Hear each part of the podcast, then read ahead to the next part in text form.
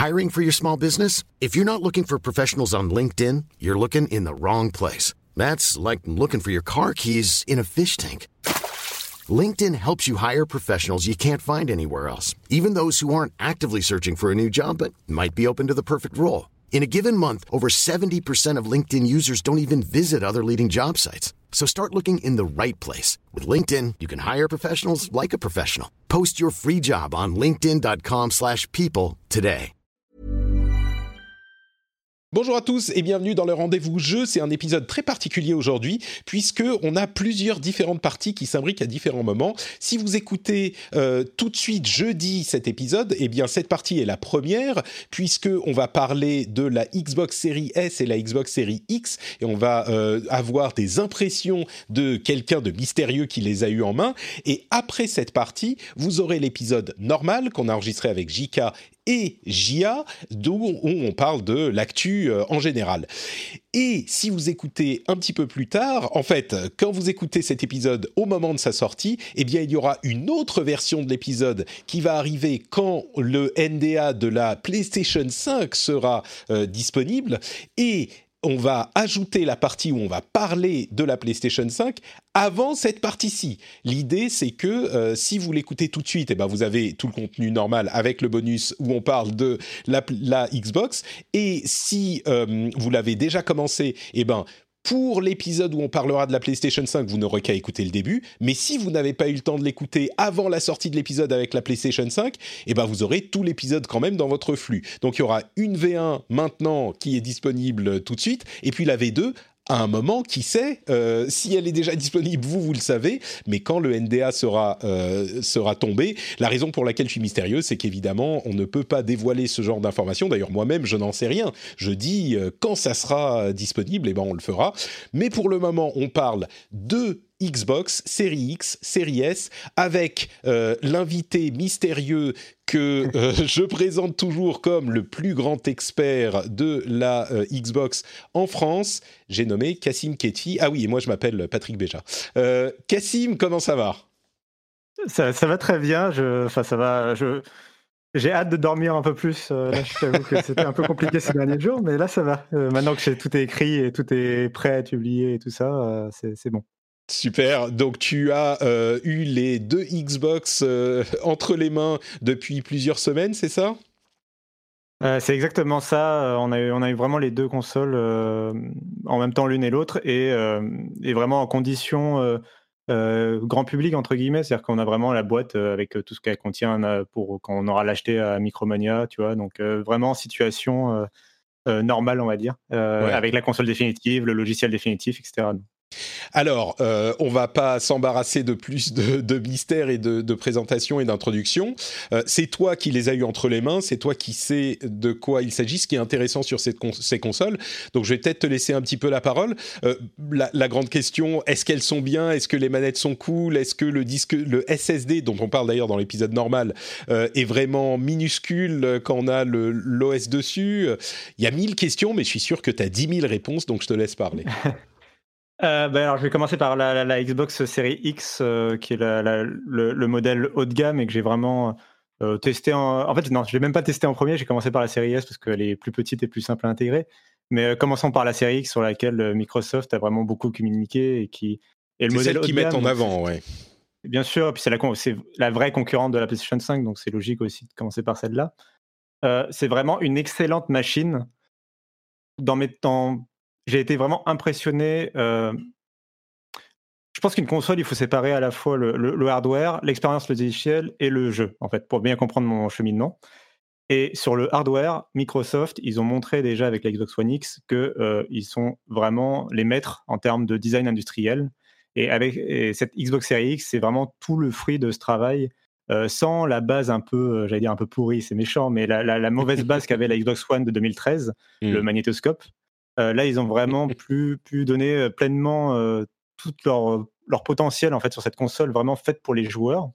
c'est un élément assez important d'ailleurs de, cette Xbox Series X et de, et de la PlayStation 5, je pense. Le fait qu'elle soit pensée pour les joueurs, ce qui explique son design qu'il faut accepter en fait. C'est pour moi le, le, elle a malgré tout un, un compromis cette console, c'est son design. elle est ultra compacte, elle est ultra silencieuse, elle ne chauffe pas, y compris sur les jeux next-gen, parce qu'on avait eu des infos sur les jeux en rétrocompatibilité, où effectivement elle ne chauffait pas, mais sur les jeux next-gen, c'est pas un bruit non plus. Alors là, c'est vraiment un élément sur lequel on va revenir, mais il faut définir ce que c'est qu'un jeu next-gen. Hmm. Sur les versions next-gen de Gears 5, Forza Horizon 4 ou Yakuza que j'ai pu tester, la, console, elle est vraiment silencieuse, il n'y a pas de souci. simplement, comme tu le sais, c'est des, versions next-gen de jeux qui, étaient déjà pensés pour la précédente génération. On n'a pas hmm. encore de jeux vraiment, vraiment next-gen. Bon, disons que c'est encourageant, en tout cas, ça continue à être extrêmement silencieux avec tous les jeux que tu as testés, c'est ça? C'est ça, et vraiment, enfin, le design est pour moi quasi parfait dans l'état de ce qu'on peut faire en 2020. C'est vraiment ultra impressionnant. C'est une console qui est haut de gamme. C'est un vrai PC haut de gamme à l'intérieur, euh, dans un format euh, ultra compact en fait. Même si ça mmh. paraît gros pour euh, nous qui sommes habitués à des petites consoles de jeu, c'est ultra compact pour les vrais composants de PC haut de gamme qu'il y a à l'intérieur. Donc ça, sur ce point, pas de souci, vraiment très bien. Sur l'interface et l'expérience logicielle, il y a deux éléments à prendre en compte. sur le logiciel, je trouve que Microsoft s'est reposé sur ses lauriers. Euh, je pense qu'ils n'ont pas voulu euh, prendre de risques. En fait, ils ont vraiment été très sages finalement avec cette console, dans le sens où euh, c'est la même interface que ce qu'on a, sur Xbox One. Il n'y a pas de révolution en termes de logiciel. Il n'y a pas, par exemple, les activités ou les vidéos guides qu'on va pouvoir retrouver sur PlayStation 5. C'est vraiment l'interface de Xbox One. Il n'y a pas de nouveauté fondamentale. Mmh. Pour la... Et je pense que s'ils ont fait ça, c'est pour ne pas perdre les gens, parce que la l'interface de la Xbox One avait vraiment connu des difficultés au début et avait perdu pas mal de monde. Et je pense qu'ils ont vraiment voulu euh, miser absolument sur la qualité de l'expérience, parce que la qualité, elle est là quand même. C'est une, interface qui est ultra fluide, euh, qui est vraiment pensée pour le jeu vidéo. Tu retrouves immédiatement tes jeux, tu, tu perds pas de temps. Euh, tout est très ergonomique, il n'y a pas de soucis particuliers. elle est vraiment bien en soi, c'est juste elle n'a pas d'innovation particulière. Mmh. Alors que les changements de génération, c'est parfois l'occasion de revoir un petit peu, de rafraîchir cette interface. En même temps, l'interface de la Xbox, elle a été rafraîchie euh, quatre fois dans la génération précédente. Bien sûr. Euh, et je suis sûr qu'ils vont continuer à l'améliorer. Euh, d'ailleurs, mm. je pense que c'est pas du tout la, dernière interface de la série. Je pense qu'ils vont, c'est une base sur laquelle ils vont travailler. Mais les mm. changements de génération, ça permet d'introduire des nouveautés. On le voit avec Sony et la PlayStation 5. Et ils, ils avaient cette occasion. Et ils se contentent. Il y a une seule nouveauté, c'est le Quick Resume, qui est la, cette possibilité de passer rapidement d'un jeu à l'autre. Mmh. donc ça fonctionne plutôt bien. vraiment, on, passe en quelques secondes vraiment de. faut s'imaginer qu'on est en train, on est au milieu d'une course dans Forza Horizon par exemple, et on, fait pause, on va dans le menu multitâche entre guillemets, et, et on, choisit son autre jeu, par exemple Red Dead, et là on arrive directement dans sa partie de Red Dead. Euh, ça prend combien de temps à recharger? C'est-à-dire qu'il sauve l'état de la RAM, j'imagine, et puis il recharge la RAM, euh, il y a 16 gigas environ, donc il, recharge la RAM, ça met quoi 5 euh, secondes 4... C'est ça, c'est à peu près 5 secondes, ça dépend des jeux, il y a des petits jeux qui, qui, sont un peu plus rapides, mais, et, et ça dépend vraiment de sa façon de gérer, parce que ça c'est un peu mystérieux, c'est un peu boîte noire. Euh, la façon dont Microsoft euh, gère ça. C'est-à-dire que par exemple, euh, les jeux qui sont en quick resume, c'est-à-dire les jeux qui ont été sauvegardés, que tu avais commencé auparavant, et qui ont été sauvegardés, comme tu le dis, c'est vraiment, ils copient ce qu'il y a dans la mémoire vive sur le SSD. il n'y a jamais indiqué tu t'as pas la liste des jeux qui ont été sauvegardés, tu vois. Il n'y a pas. Euh, hmm. Il a pas un petit point bleu ou un truc ou pour dire euh, voilà. celui-là. Et en fait, euh, évidemment, on imagine qu'il réserve une partie du SSD pour ça. et d'ailleurs, on reviendra à la taille du SSD dans un moment, mais il réserve une partie du SSD pour ça. et quand cette partie du SSD réservé est pleine, ça va dépendre des jeux, les, gros jeux prendront plus de place que les petits, euh, mais quand la taille du SSD est pleine, et eh ben, il commence à vider les premiers qu'il avait mis, et donc ceux-là sont plus disponibles en, Quick Resume, c'est ça? C'est ça, mais il te prévient pas, exactement, mais ah il ne te prévient pas, et il te dit pas exactement quelle est la liste des jeux en permanence qui est maintenue. C'est seulement quand tu relances un jeu où il y a un petit logo Quick Resume qui t'indique que, hmm. bah, ok, là tu vas pas avoir à attendre trop longtemps avant de reprendre ton jeu.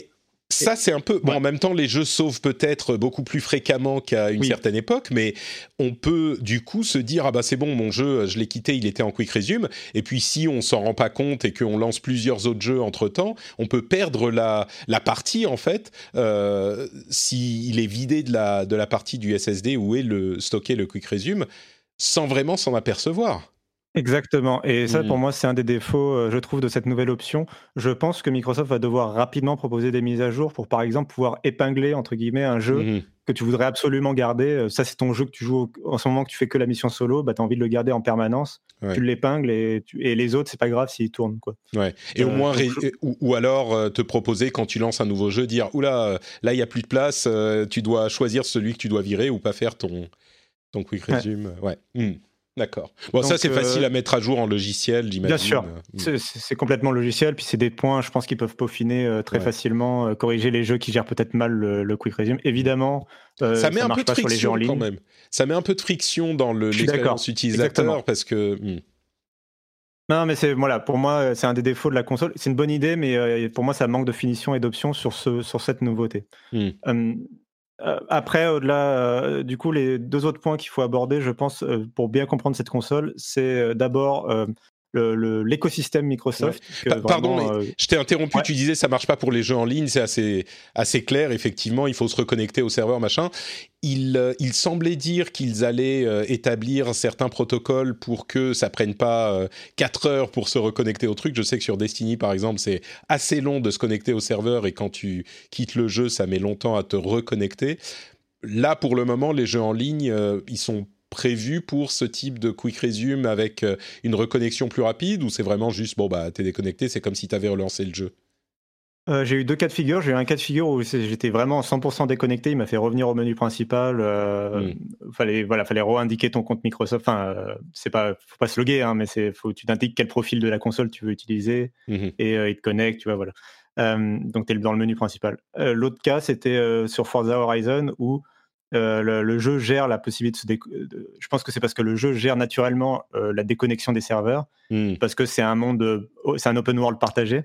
Ouais, c'est ce un hybride et tu euh, peux passer en mode solo voilà. quand t'es déconnecté. Ouais. Mhm. Et à ce moment-là, et du coup, il passe en mode solo et il te reconnecte euh, à la volée euh, dans le jeu sans te faire quitter ta partie, en fait, en gros. D'accord. Bon, espérons que ça sera implémenté ou facilité. Ça, oui, voilà, une- je pense que c'est aussi une question de, de gestion euh, des jeux next-gen.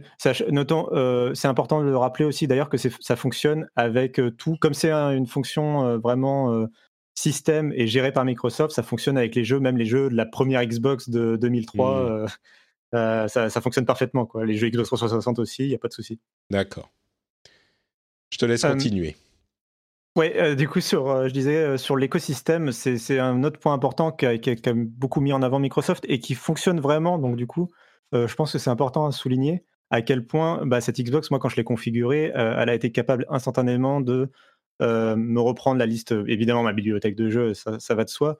Mais euh, quand tu réinstalles un jeu, il te resynchronise automatiquement toutes tes sauvegardes, puisque depuis le début de la Xbox One, euh, les, tous les jeux chez Microsoft sont sauvegardés gratuitement euh, dans le cloud de, façon standard. Euh, donc il n'y a pas besoin d'abonnement ou quoi. Et du coup, euh, c'est vraiment un avantage, je trouve, pour passer d'une console à l'autre. Et c'est vraiment un gain euh, dans, de se dire que euh, ça, allié à la rétrocompatibilité, c'est un gain de se dire je sais que quand j'achète un jeu sur Xbox, euh, je l'aurai sur les prochaines Xbox. Ma sauvegarde me, su- me suivra. D'ailleurs, Microsoft a annoncé une mise à jour pour la Xbox 360 pour euh, permettre gratuitement d'uploader dans le cloud euh, les sauvegardes pour les gens qui ont encore euh, Mhm. la 360. Donc, euh, donc y a ça fait un voilà, peu comme un, comme un smartphone en quelque sorte.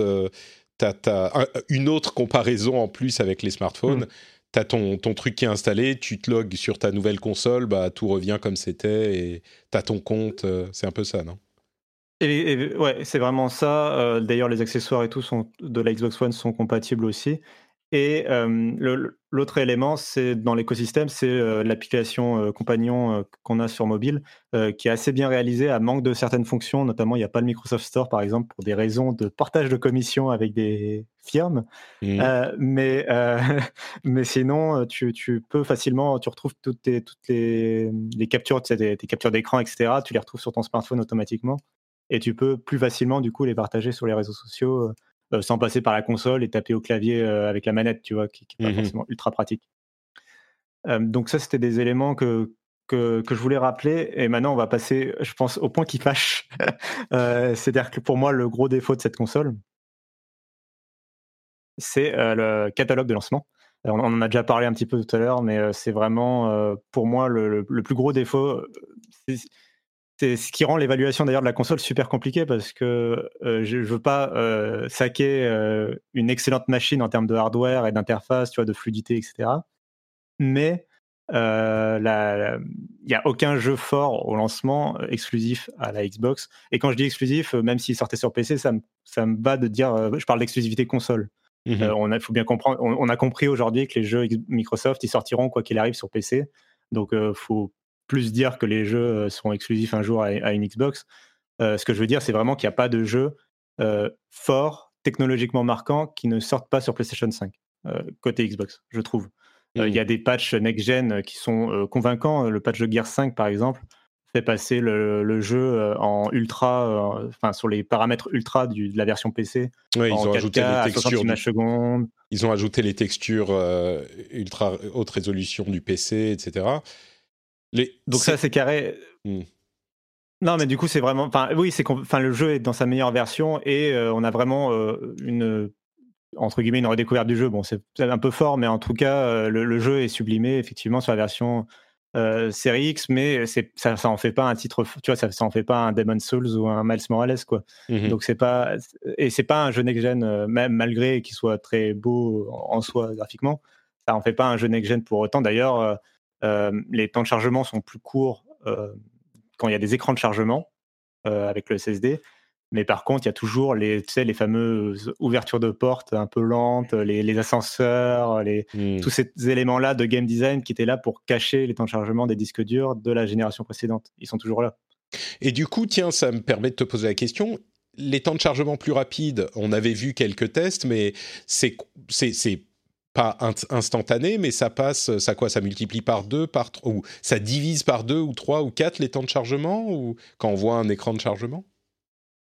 Bah, à cause de ce problème de catalogue de lancement, il n'y a pas de, j'ai pas l'impression qu'il y ait de jeux pour l'instant qui exploitent vraiment euh, la, nouvelle architecture de stockage, parce que euh, faut rappeler que toutes les, que soit la PlayStation ou la Xbox, elles ont une vraiment, il n'y a pas qu'un SSD, c'est une architecture autour où les développeurs vont devoir euh, apprendre à gérer vraiment euh, le, transfert du contenu entre le stockage et la RAM euh, de façon fluide. Euh, et il n'y a pas de, pour l'instant de jeu qui exploite pleinement et complètement cette architecture. C'est que des jeux pensés pour la Xbox One, comme je disais. Mais même Yakuza 7, même Yakuza 7, même tout cela, ils sont pensés pour la mmh. génération précédente. Il n'y a pas de miracle. Mais comme tu le dis, le SSD a quand même permet des gains naturels. Et, et sur ce point, la, j'ai constaté vraiment des temps de chargement réduits. C'est surtout notable sur les écrans de chargement, c'est-à-dire les, jeux où quand vous chargez, il vous met euh, quand même quelques secondes, vous savez, il met presque une minute des fois, euh, les Red Dead Redemption, les GTA, les The mmh. Witcher, tout ça, où euh, il charge la map au début, et souvent c'est un jeu qui a un énorme temps de chargement au départ, et puis après qu'il y en a beaucoup moins dans la foulée. Une fois que le jeu est lancé, ouais. Mmh. Donc c'est vraiment notable sur ce genre de temps de chargement ou du coup dans le même genre sur les euh, voyages rapides. Euh, j'ai fait un test de voyage rapide par exemple sur Forza Horizon 4 et euh, de, pour aller d'un bout à l'autre de la carte, ça m'a pris à peine deux secondes. On voit à peine l'écran de chargement apparaître et il disparaît mmh. instantanément. pareil sur The Witcher. Donc c'est donc ça sur ce point c'est vraiment réussi. Et, du coup, c'est un peu déstabilisant de plus avoir le temps de regarder son smartphone quand, quand je charge. ouais, c'est ce qu'on ce qu'on se disait euh, quand on a commencé à, à prendre euh, ces nouvelles capacités. Mais tu, disais pour le temps de chargement au lancement du jeu pour un Red Dead Redemption 2, dont je me souviens que là pour le coup, euh, tu avais carrément le temps d'aller au bar, prendre un, un, verre et revenir. On est dans quel ordre de de durée? C'est c'est genre 20 secondes au lieu de 2 minutes ou euh, c'est vraiment dans ce, ouais, c'est vraiment ce genre de rapport. Euh, j'ai plus les chiffres sous les yeux, je suis désolé. Non, euh, mais, c'est vraiment, c'est vraiment un rapport important. C'est notable, enfin c'est immédiatement notable, même sur un jeu. j'ai moi le, dernier jeu auquel j'ai joué sur Xbox One avant de, avant de la revendre en fait, c'était Spirit Spiritfarer, qui est pourtant, tu vois, un tout petit jeu, donc un jeu indé et tout, qui est pas du tout un jeu ambitieux comme Red Dead Redemption. Et même sur ce jeu-là, le temps de chargement initial était super long, ça durait une minute quoi. Euh, et sur, la, sur les nouvelles consoles, là, ça dure à peine quelques secondes. Donc, mmh. euh, le, gain est vraiment notable sur tous les jeux de ce genre-là où il y a un gros temps de chargement. Et c'est vraiment. Euh, tu peux pas passer à côté, quoi. C'est pas genre à, la marge, oui, ok, c'est un peu plus court. C'est vraiment. Oui. c'est vraiment radical, sachant que, comme encore une fois, c'est même pas des jeux qui exploitent vraiment l'architecture autour du SSD. Quoi. Mmh D'accord du coup, c'est ta préoccupation, c'est la question du, du catalogue, on l'a bien compris. bon, il y aura quand même des jeux, parce que là, tu n'as pas pu tester, j'imagine, les jeux qui vont sortir le 10 au moment de la sortie de la console elle-même. les jeux multiplateformes, j'entends, comme bah, les Assassin's Creed au hasard, et puis d'autres qui arrivent un tout petit peu plus tard. Ah non, c'est vrai qu'il a été décalé, Cyberpunk. Donc Assassin's Creed, qui est, je pense, la grosse sortie du moment. Euh, mais ça sera quand même un truc. Oui, vas-y. Ça sera, clair, ce sera clairement la grosse sortie, en tout cas, Xbox, du coup, de fait, euh, comme il n'y a pas de titre first party et qu'il y a les autres, euh, comme Cyberpunk, ont été repoussés, clairement, Assassin's Creed, c'est le jeu de lancement de la, de la Xbox, je pense, avec, dans une moindre mesure, Watch Dogs Legends. J'ai pas pu tester, effectivement, les deux. ce que je pourrais dire, c'est que bah, ça reste des jeux, je pense que ça reste des jeux tiers et des jeux cross-gen. ils seront, je pense qu'il faut prendre les choses de deux points de vue. D'un côté, euh, les gens qui achètent une série X au lancement euh, ne s'ennuieront pas, il n'y a pas de souci là-dessus. Euh, c'est pas grave de ne pas avoir effectivement un catalogue fort, notamment parce qu'il y a la rétrocompatibilité qui joue en jeu, et notamment parce qu'il y a le Xbox Game Pass dont on n'a même pas encore parlé, mais fatalement, c'est un énorme point fort pour cette console. Mm. Et du coup, de fait, même quand tu as des jeux comme Tetris Effect qui sortent en même temps que la console et qui sont pas ultra impressionnants, bah, c'est des jeux qui sont dans le Game Pass. Euh, il y a Destiny 2 Beyond Light aussi qui arrive euh, mmh. euh, dans le Game Pass le jour J. c'est des, Du coup, ça fait que si tu as une console, tu vas pas t'ennuyer. Mais Et puis, quand tu compares avec la concurrence, bah forcément, il y a quand même un manque sur le catalogue exclusif. Quoi. Oui, c'est vrai que la concurrence du côté de Sony, et, et on en parlera un moment avec quand le NDA sera tombé, ou alors on en a déjà parlé si vous écoutez la V2 de l'épisode c'est vrai que, bon, il y a Spider-Man Miles Morales, il y a euh, Demon's Souls, bien sûr, que beaucoup de gens attendent, et puis Sackboy, dont il semble que c'est une, euh, une, un jeu quand même assez sympa, pas juste un, jeu démo.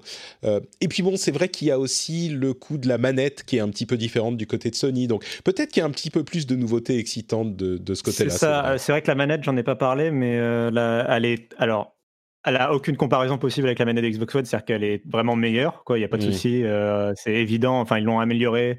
Il y a un nouveau grip euh, à l'arrière. Il y a, enfin, sur pas mal de points, ils l'ont amélioré, mais ça reste la même manette. Il n'y a pas de nouveauté technologique forte avec cette manette. Et euh, je pense que c'est un pari de Microsoft, une volonté de Microsoft de ne pas avoir mis de technologie nouvelle dedans, c'est qu'en fait ils veulent en faire la manette universelle. C'est deux philosophies assez différentes. Hmm. Euh, c'est vraiment, c'est plus la manette, c'est même pas une. D'ailleurs, elle s'appelle pas la manette Xbox série X ou série S. C'est euh, la manette Xbox. Et parce qu'elle est compatible. Euh, moi, je l'ai testé sur Android, je l'ai testé sur iOS. Tu vois, elle est, hmm. elle est compatible Windows évidemment aussi. elle se veut une manette universelle, donc du coup, elle a un peu le, la base commune de toutes les manettes en fait. Elle n'a pas les, elle a pas de mmh. touchpad, elle n'a pas de gyroscope, elle a même tous, ces éléments-là, elle, les a pas. Sony se permet de les intégrer et c'est très intéressant et j'ai hâte de tester ça, mais c'est parce que euh, ils ont, ils, lient fortement leurs manettes avec leur console de jeu quoi. Euh, c'est deux philosophies différentes qui sont intéressantes je trouve, mais mais du coup il n'y a pas de d'éléments de nouveautés fortes de game design dans la manette mmh. euh, de la Xbox, c'est un fait. Et euh, juste sur le catalogue, je voulais juste rajouter un point, c'est euh, au-delà du catalogue de lancement, le souci de Microsoft, c'est qu'on n'a pas de visibilité sur euh, le line-up sur l'année qui arrive. En fait, que Sony, mmh. je trouve, a été aussi fort pour nous vendre le fait que bah, y a Ratchet Clank qui arrive derrière, il y a God of War qui arrive derrière, il y a Horizon qui arrive derrière. On sait que tous ces jeux-là, même si on a un des, dans le lot, il y en aura peut-être un qui sera repoussé, mais globalement, il y a un catalogue qui sera fort pour la première année et on se on a l'impression qu'on se dirige vers un line-up euh, historique de côté PlayStation euh, sur cette première année de console, alors historiquement, les premières années de console, c'est souvent euh, plutôt la disette. alors que chez Microsoft, je peux même pas te dire qu'il n'y aura pas de jeu. Je suis sûr qu'il y aura des jeux. Juste, on ne sait pas. Ils ne disent hmm. pas de date. Bah, il y a Halo Infinite quand même qui est censé sortir en 2021. Donc. Oui, mais ouais, certes, mais c'est pas le plus impressionnant du lot. Et tout le reste, on sait. On... En fait, ce qui est frustrant, c'est que bah, ils, ont ils vont avoir 23 studios, mais qu'on n'a pas d'idée euh, de quand est-ce que le fruit de ces mmh. rachats euh, se portera vraiment. En fait, c'est vrai euh, qu'on est, on est dans une situation où Microsoft prépare l'avenir, la console est intéressante, il n'y a pas grand-chose de spécifique à mettre dedans, mais on sait que ça va venir. c'est ça, qui est rassurant. Mmh. C'est-à-dire que si on avait été encore dans la situation où Microsoft avait que 3 ou 4 studios, là, j'aurais été vraiment scandalisé et alarmé.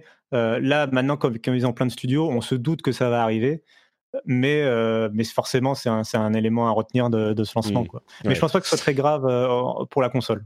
Mmh. En soi, comme, comme elle va être out of stock et que, les joueurs vont être contents. Non, mais comme les fans. Là, là, le premier marché, c'est un marché de renouvellement et les, les, joueurs Xbox ils vont être contents de la série X, tu vois. Bah, euh, c'est d'autant plus le cas, je pense que comme on en parlait dans l'émission ces, ces, dernières semaines, au début j'étais très très focalisé sur les nouveaux jeux de la nouvelle console euh, et les jeux qui exploitent les capacités exclusives de la de la nouvelle génération. Euh, alors c'est sûr que j'aimerais bien, je préférerais avoir des jeux qui sont vraiment qui, qui, vous en mettent plein les yeux, mais je me suis un petit peu ravisé sur cet aspect parce que bon, il y aura Miles Morales sur du côté de la PlayStation 5, il y en aura un peu plus, mais une partie d'entre eux sera disponible. Enfin, Miles Morales sera sur euh, PlayStation 4 aussi. Euh, on aura peut-être un petit peu moins de euh, de paillettes qu'on l'aurait espéré, mais sur cette génération, c'est sans doute celle euh, sur laquelle c'est le moins grave parce qu'on a toutes ces petites améliorations de framerate, de résolution, de temps de chargement qui s'appliquent à la génération, aux jeux de la génération précédente aussi, voire euh, sur les jeux de plusieurs générations précédentes dans le cas de, Xbox. Euh, donc ça fait un petit peu plus passer la pilule, d'autant plus qu'on a le Game Pass du côté de Microsoft qui fait que, bah, tu parlais de Tetris Effect tout à l'heure et de Destiny on achète la console, on a euh, toute une flopée de jeux à tester immédiatement, si on est abonné euh, Game Pass bien sûr, mais euh, comme on le sait, c'est inimaginable d'être un vrai joueur et de ne pas être abonné au Game Pass, qui est le meilleur deal de l'histoire. Bon, je, rigole, mais il y a aussi le EA Play qui va arriver le 10 novembre, je crois, hein, c'est le 10 novembre même. Euh, oui, mais pour les, par contre que pour le Ultimate, euh, que pour l'album pour le gamme. Mais, euh, ouais, mais oui. Mais bon, donc c'est vrai que c'est un petit peu moins gênant. Ceci dit, oui, je suis d'accord avec toi. On est dans une situation où il n'y a pas. Et bon, soyons honnêtes, en France et en Europe, mais peut-être en France encore plus, on n'est pas aux États-Unis et les gens qui vont se précipiter sur une, Xbox seront beaucoup moins nombreux que ceux qui essayeront de se, de se précipiter sur mhm. une PlayStation. Donc c'est un marché un peu différent aussi, quoi. Bien sûr. Et je pense que sur le Game Pass, c'est vraiment. tu, tu, rigolais en disant, en, rappelant sur le côté, est-ce que c'est important, enfin, est-ce que c'est essentiel à avoir ou pas Je ne sais pas si c'est essentiel, enfin, c'est évidemment pas forcément essentiel pour un joueur, mais par contre, quand tu achètes une Xbox Series X, je pense que tu as tout intérêt, effectivement. une fois que tu as acheté la console, tu as tout intérêt à être abonné, quoi. C'est-à-dire que mmh. je ne sais pas si les gens vont vouloir absolument prendre la console pour avoir cet abonnement, mais une fois que tu as la console, quand tu es un joueur Xbox, c'est compliqué de passer à côté de cet abonnement, quoi, à mon mmh. avis. Parlons un peu de la série S du coup. Euh, et bah, avant, combien de places il y a sur le disque dur, enfin sur le SSD de la série X? J'ai cru comprendre que Internet avait. ah oui, il y a 360 gigas de non, libre. Donc sur la série X. Sur la série ah, Pardon, sur la série X, euh, il y en a. Euh, j'ai plus le chiffre en tête. c'est 700, je crois, ou quelque chose comme ça. Peut-être un peu. 800 et quelques, si c'est le même type, si c'est 130 gigas de système, quelque chose comme ça 802, pardon. 802. Ah oui, quand même. Donc le l'OS prend encore plus de place sur la série X, peut-être. Euh, bon. Oui, euh, bah, bah, l'explication en fait, c'est euh, alors déjà il y a le fait de formater, et d'installer le système. Mais déjà le formatage fait que les tu sais les, les, disques durs sont toujours plus petits entre guillemets mhm. que la capacité, affichée. Ouais. après, y a, ce qui prend de la mémoire, en fait, c'est l'espace réservé pour Quick Resume. Et comme il est dépendant de la quantité de RAM, Mmh il y a plus de place réservée pour cette fonction-là sur la série X comparé à la série S où il y a moins de RAM, donc il y a moins besoin de place pour Quick Resume. D'accord, effectivement, c'est logique. bon, sur la série X, ça, suffit encore. On a 800 gigas ou un petit, un petit peu plus de 800 gigas de, dispo. Sur ça suffit vraiment hein, pour le coup. Pour le coup, j'ai pu installer quand même 22 jeux. Enfin, tu vois, mmh. Je, trouve que c'est suffisant, honnêtement. Euh, finalement, j'avais peur au début et finalement, ça va.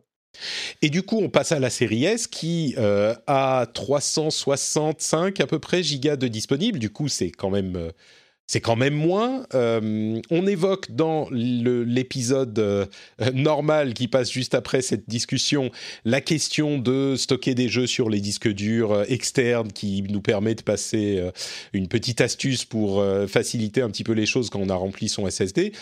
Mais c'est quand même assez peu, 360 gigas. Et puis du coup, je te pose aussi la question des performances graphiques de la console sur lesquels on a des préoccupations aussi depuis quelques semaines, avec pas de ray tracing, pas d'amélioration graphique sur Fortnite, enfin du moteur physique, etc.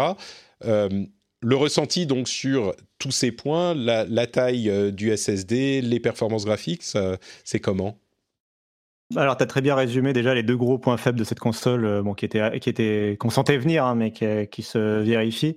Alors, le premier, euh, sur le stockage, j'ai quand même juste installé 8 jeux et déjà j'avais saturé le, SSD, hein, donc euh, donc c'est quand même pas beaucoup. Après, c'était des jeux moyens ou moyens ou gros, c'est entre 30 et 70 gigas.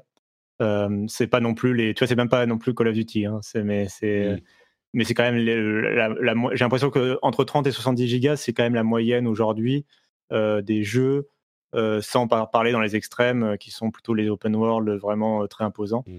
Mais disons que l'avantage sur la série S, c'est que comme elle est moins performante, les textures seront moins grosses, les installations seront peut-être un petit peu plus petites que sur série X. Alors, mais j'ai testé ça aussi. Non, mais peut-être que c'est pas encore le cas, mais à terme, ils optimiseront peut-être un peu plus les choses. Euh, sur, euh, ouais, sur Forza et sur Gears, par exemple, qui sont optimisés, euh, il y a effectivement un gain de 20%.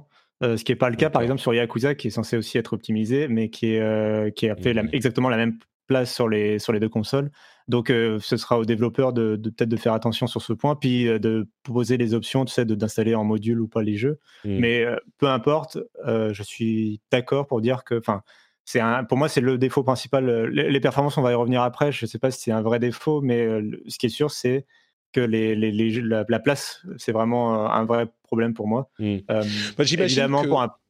on, peut mettre, allez, on, va dire, on peut mettre 5 jeux. Euh, en moyenne à peu près sur la taille. 5 jeux, c'est vrai qu'on va vite être à l'étroit, surtout avec le Game Pass euh, depuis lequel on mmh veut installer plein de jeux, jusqu'à ce que le streaming arrive pour qu'on n'ait pas forcément besoin d'installer les jeux pour les tester. Mais oui, c'est un petit peu gênant.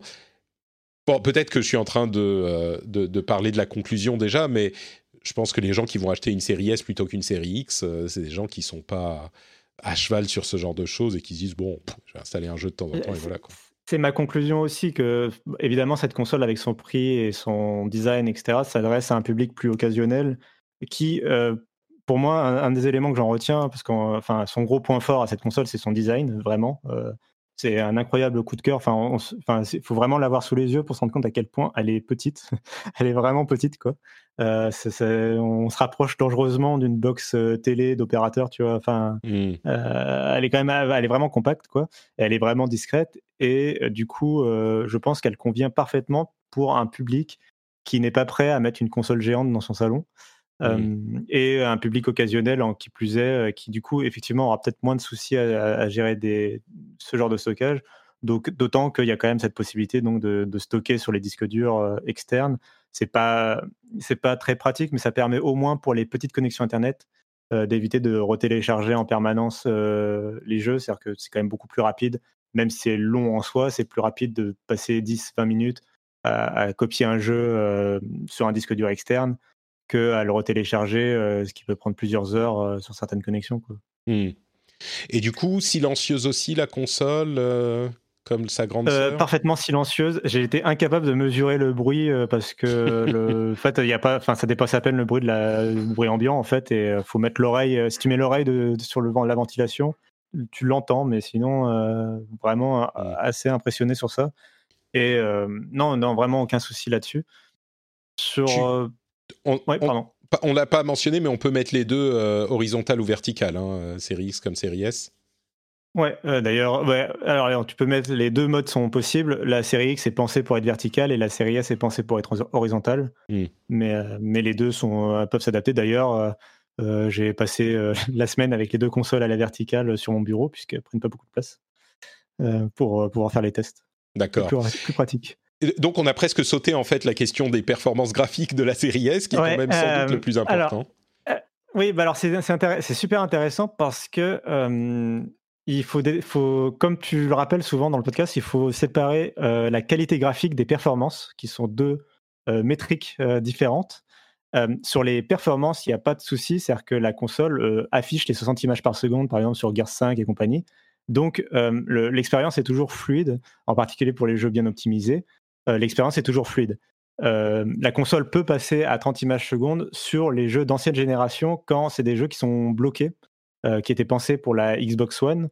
J'en profite pour rappeler que cette console joue aux jeux, est rétrocompatible avec les jeux Xbox One S et pas Xbox One X. Et du coup, mmh. justement, souvent, c'est des, des jeux qui débloquaient le, la fluidité, le framerate avec le patch Xbox One X en fait. Et, et comme elle n'a pas accès à ces patchs-là, elle n'a pas accès à ce framerate débloqué.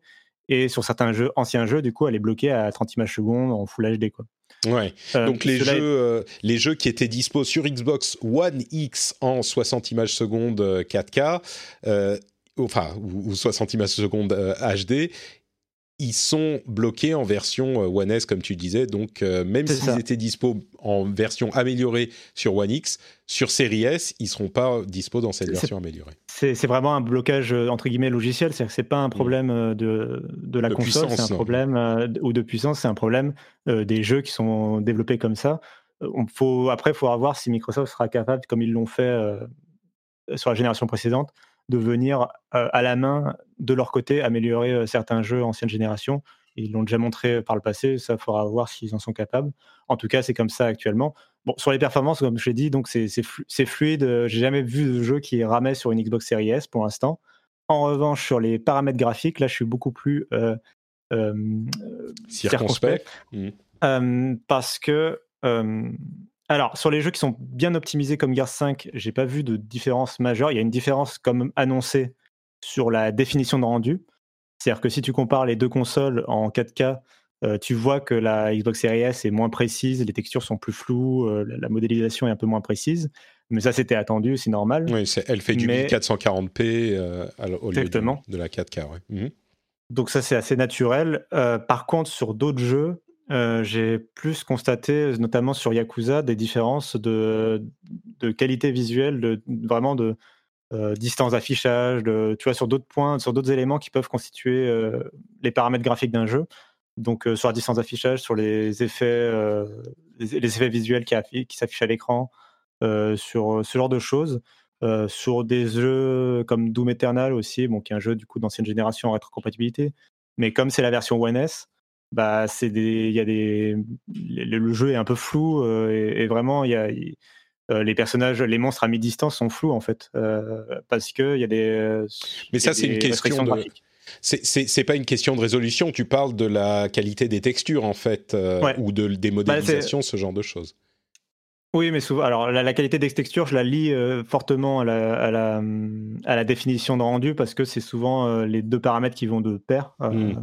Mais, Mais, tu veux dire que même dans la modélisation des, bah, des modèles euh, des éléments affichés à l'écran, parfois on a, euh, d'après ton expérience, des modèles qui auront moins de polygones ou ce genre de choses. C'est ça. Euh. Je l'ai senti particulièrement sur Yakuza parce que je ne veux pas blâmer sur des jeux d'ancienne génération ou à cause de, la limitation One S. Voilà, je peux pas trop en parler. Mais par contre, sur Yakuza, qui est un jeu next-gen, du coup, enfin, en tout cas, un, jeu, un nouveau jeu, il y a vraiment les, les, PNJ à l'écran sont moins sont moins fidèles et sont. alors j'avais aussi l'impression, mais ça c'est difficile à noter dans un open world, mais qui, qui, en avait moins sur la série S. Mmh. Alors ça, ça demande, à, ça demande à vérifier. Vraiment, c'est surtout sur Yakuza où c'est des personnages aléatoires qui défilent dans les rues. C'est assez compliqué à vraiment mesurer, donc ne faut pas non plus s'attarder trop là-dessus. Mais quoi qu'il arrive, je pense que le souci, euh, même si euh, il y a des jeux comme Gears 5 qui montrent que c'est possible d'avoir un jeu joli sur Series S, quoi qu'il arrive, euh, cette console pour moi c'est un pari sur l'avenir, vraiment. C'est-à-dire qu'on ne peut pas dire, c'est impossible de dire aujourd'hui si dans 3 ans ou 4 ans les jeux seront beaucoup plus moches ou, mmh. ou même se mettront à ramer. C'est impossible à prédire. C'est-à-dire que un autre, un, autre élément, je crois que vous en avez parlé dans, dans, dans l'émission, c'est le fait que c'est une console, c'est vraiment une console next-gen. Et du coup, elle a accès à des nouvelles fonctionnalités graphiques que les développeurs vont devoir se mettre à utiliser, comme le variable red shading, qui sont pas des options pour euh, améliorer l'aspect visuel d'un jeu, mais qui sont des options en fait pour euh, optimiser les performances. C'est-à-dire que c'est, vraiment des optimisations. Et elle a accès, euh, comme console next-gen, elle a accès à ces optimisations. Donc, il va y avoir des possibilités pour afficher des jeux plus beau. ce que je veux dire, c'est qu'il ne faut pas s'arrêter au nombre de teraflops ou ce genre d'éléments. Hmm. il va y avoir possibilité d'optimiser. C'est difficile de juger sur, sur ces premiers jeux qui tirent peut-être pas parti de ces spécificités en fait. Hmm. Et du coup, mais, mais en même temps, c'est impossible de dire ça va vraiment dépendre, je pense, euh, d'abord de son parc installé, de savoir si elle se vend bien euh, pour, pour motiver les développeurs à la prendre en compte comme ils prennent en compte aujourd'hui, par exemple, euh, la Nintendo Switch, qui, qui est techniquement en deçà des autres consoles. Mais on voit que, que, les développeurs font l'effort parce que bah, c'est un carton de, de vente. Donc, tout l'enjeu, ça va être là-dessus. Et puis, je pense qu'on va revenir à notre discussion du départ c'est quelle est la cible de cette console? Et est-ce que la cible de cette console, finalement, s'en fiche peut-être un peu de savoir si les jeux sont plus beaux ou pas mmh. que sur Series X ou PlayStation 5.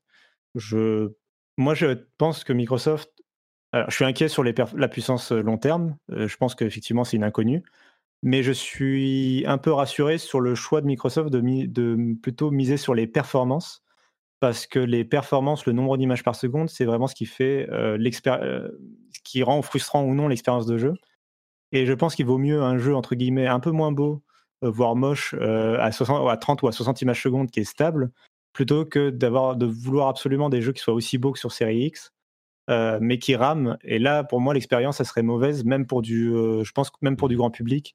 Euh, un jeu qui rame ou, une, interface qui rame, je pense que ce serait frustrant en fait pour, le grand public. Quand on dit qu'il rame, tu dis qu'il descendrait beaucoup en dessous des 30 images secondes. Oui, qui ferait le yo-yo par exemple. Hmm. Oui, c'est pas une question voilà, de, gamer qui veut absolument la latence minimum ou quoi, c'est vraiment. Euh, une question d'expérience euh, utilisateur en tant que joueur. C'est ça.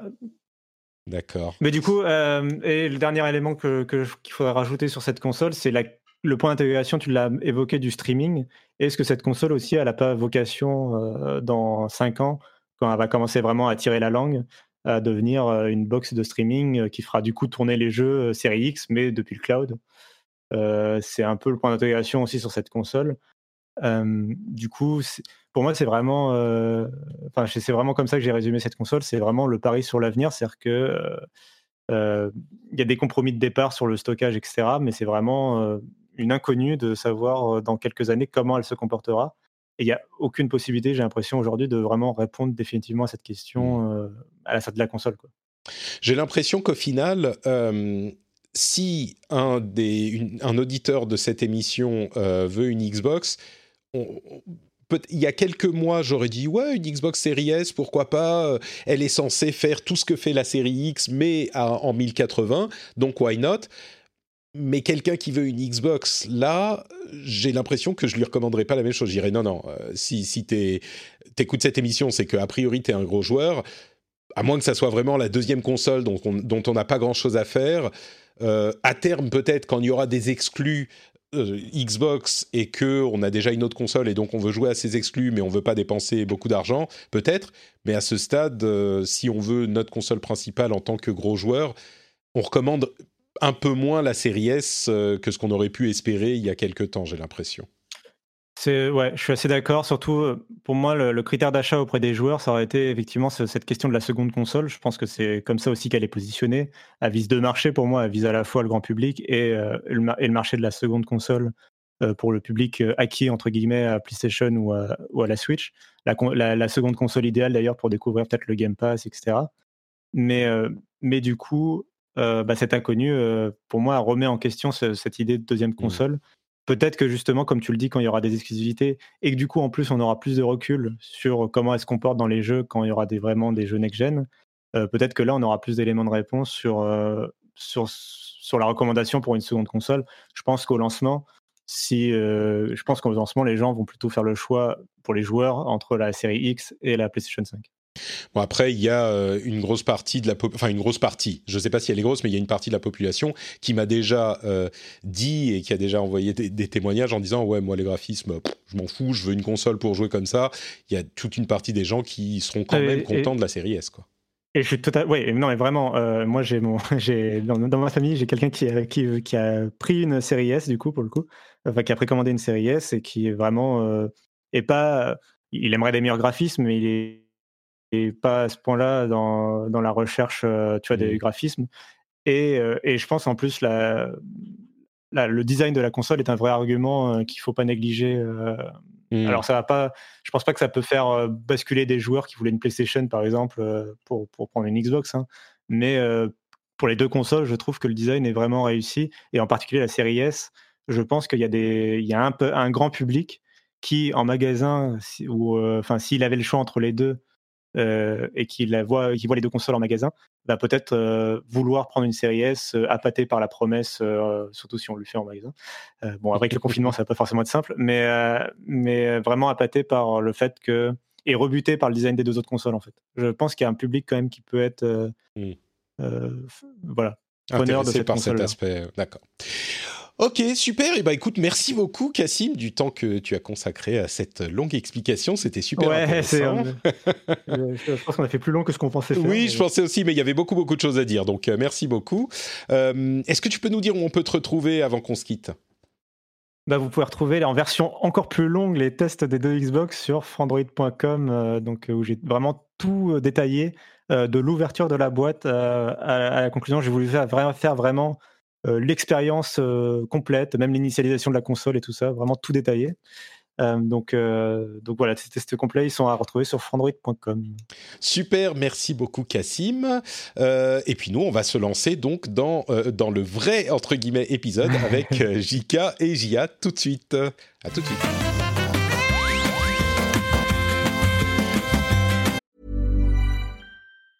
A lot can happen in three years, like a chatbot may be your new best friend. But what won't change? Needing health insurance. United Healthcare Tri Term Medical Plans, underwritten by Golden Rule Insurance Company, offer flexible, budget friendly coverage that lasts nearly three years in some states. Learn more at uh1.com. I'm Sandra, and I'm just the professional your small business was looking for. But you didn't hire me because you didn't use LinkedIn jobs. LinkedIn has professionals you can't find anywhere else, including those who aren't actively looking for a new job but might be open to the perfect role, like me.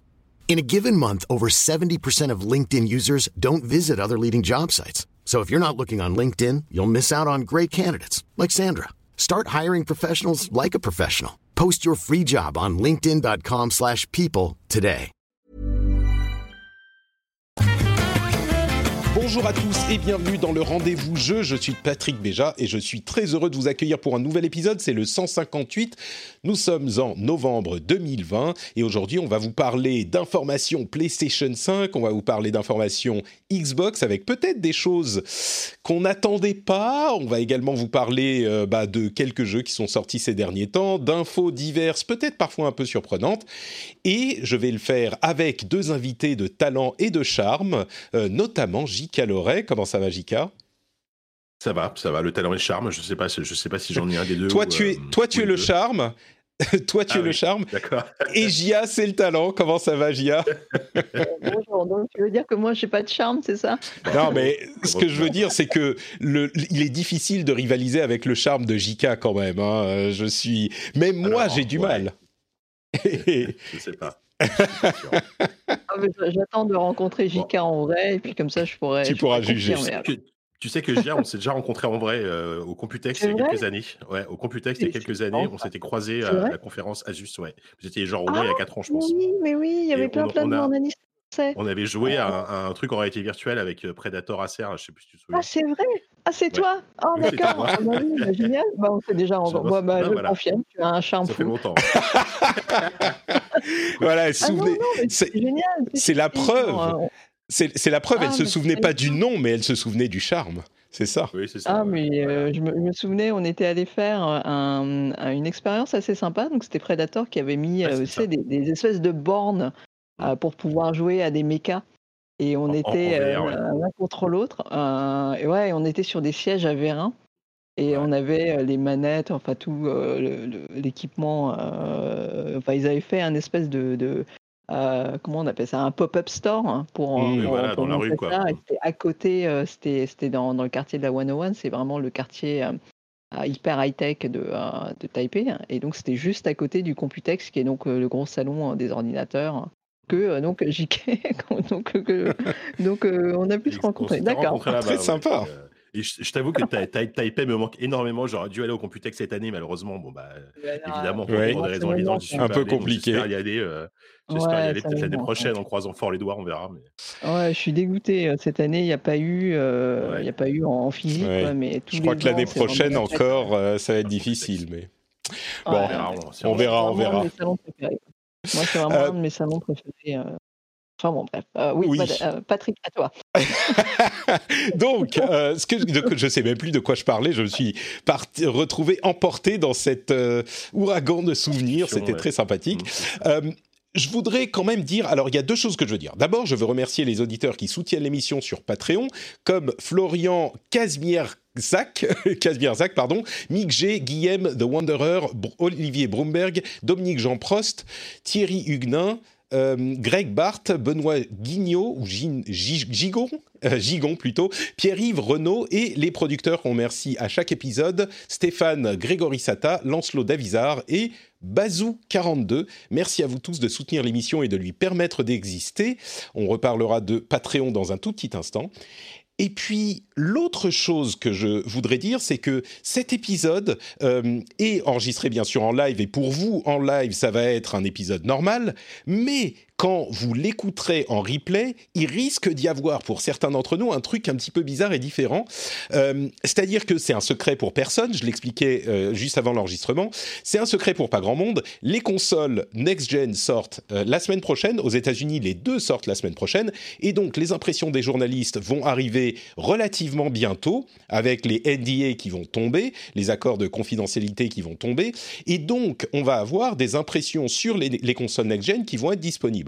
Ce que je vais faire pour l'émission, c'est que euh, quand ces informations seront disponibles, je vais ré-uploader le même épisode avec en début d'émission les nouvelles informations qu'on a et peut-être un entretien, une discussion avec des gens qui les ont eu entre les mains.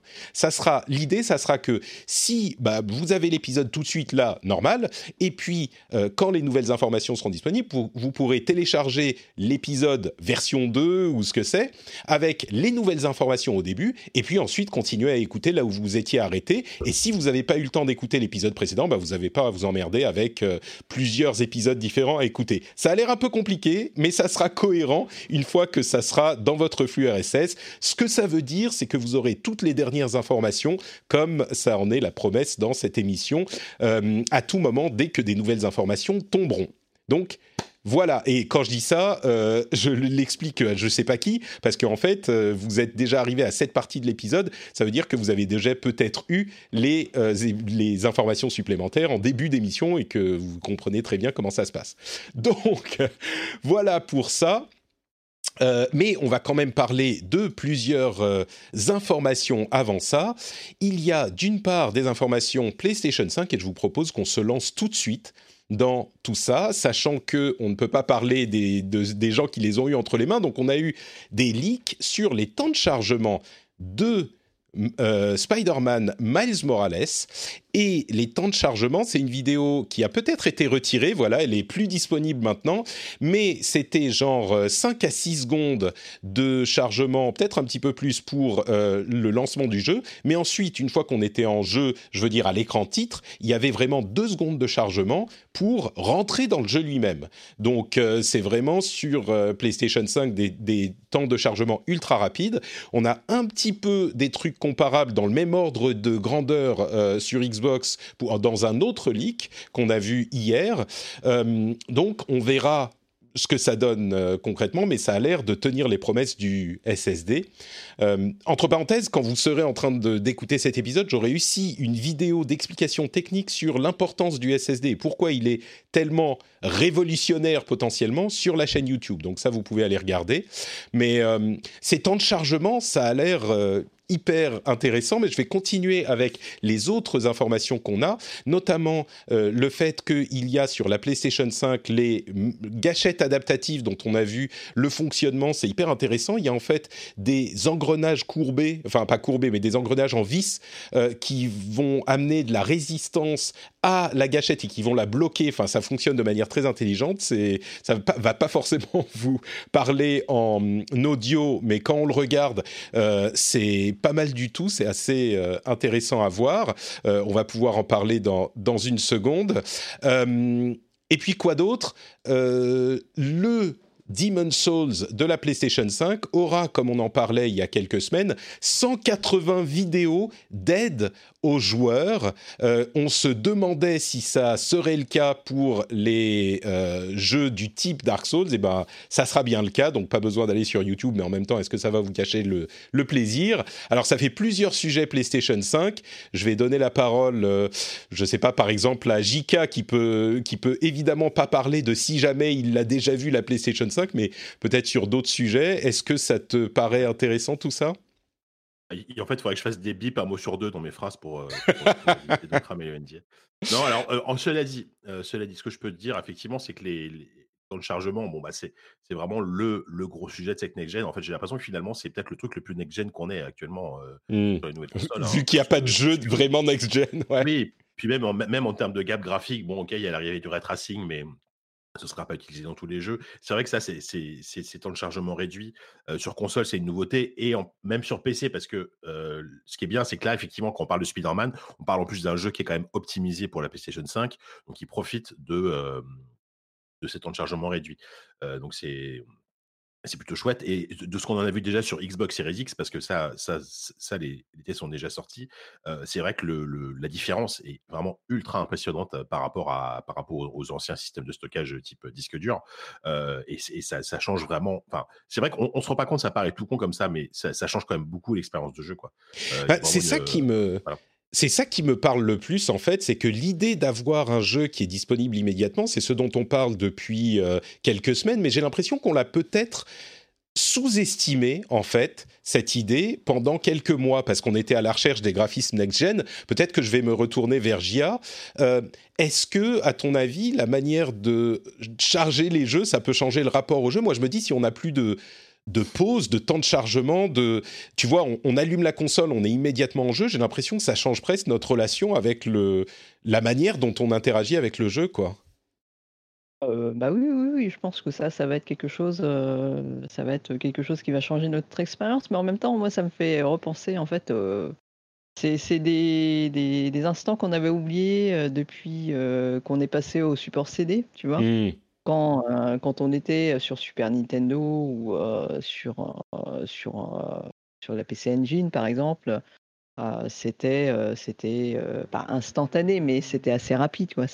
on a eu en fait le choc des temps de chargement quand la PlayStation la première est arrivée. de ces barres de loading qui étaient, de, qui étaient très longues, qui pouvaient, qui pouvaient vraiment casser le, le, rythme le jeu. Et depuis, en fait, on s'y est habitué, on avait oublié ce côté instantanéité. C'est vrai, ouais. tu sais, c'est marrant, mais j'y avais même pas pensé, vu que, à quel point c'est loin. J'avais même pas pensé qu'en fait, euh, tu allumais ta Super Nintendo, bah le jeu il était là quoi. Il y avait pas de champ de chargement, il y avait rien, ou très très peu. Alors c'était pas les mêmes graphismes non plus, mais bien sûr, bien euh, sûr. Mais c'est mais c'est bien du coup de d'être de, de, vraiment dans, dans, le jeu et ne pas être interrompu. Après, il y a après, il y a, des discussions sur est-ce que ces temps de chargement, eh bien, c'était pas non plus des temps morts ou des temps où ils pouvaient mettre des tips ou des, temps de repos même ou des choses comme ça. Donc j'espère qu'ils vont pas utiliser le fait qu'on n'attende plus pour insérer d'autres d'autres choses pour nous mmh. mettre des panneaux de pub par-ci par-là. Mmh. Comme dit, Johan dans la, dans la chatroom, petite pensée pour le brevet de Namco Bandai pour les mini-jeux dans les temps de chargement, ceux qui se souviennent de la PlayStation 1 et de Namco, justement.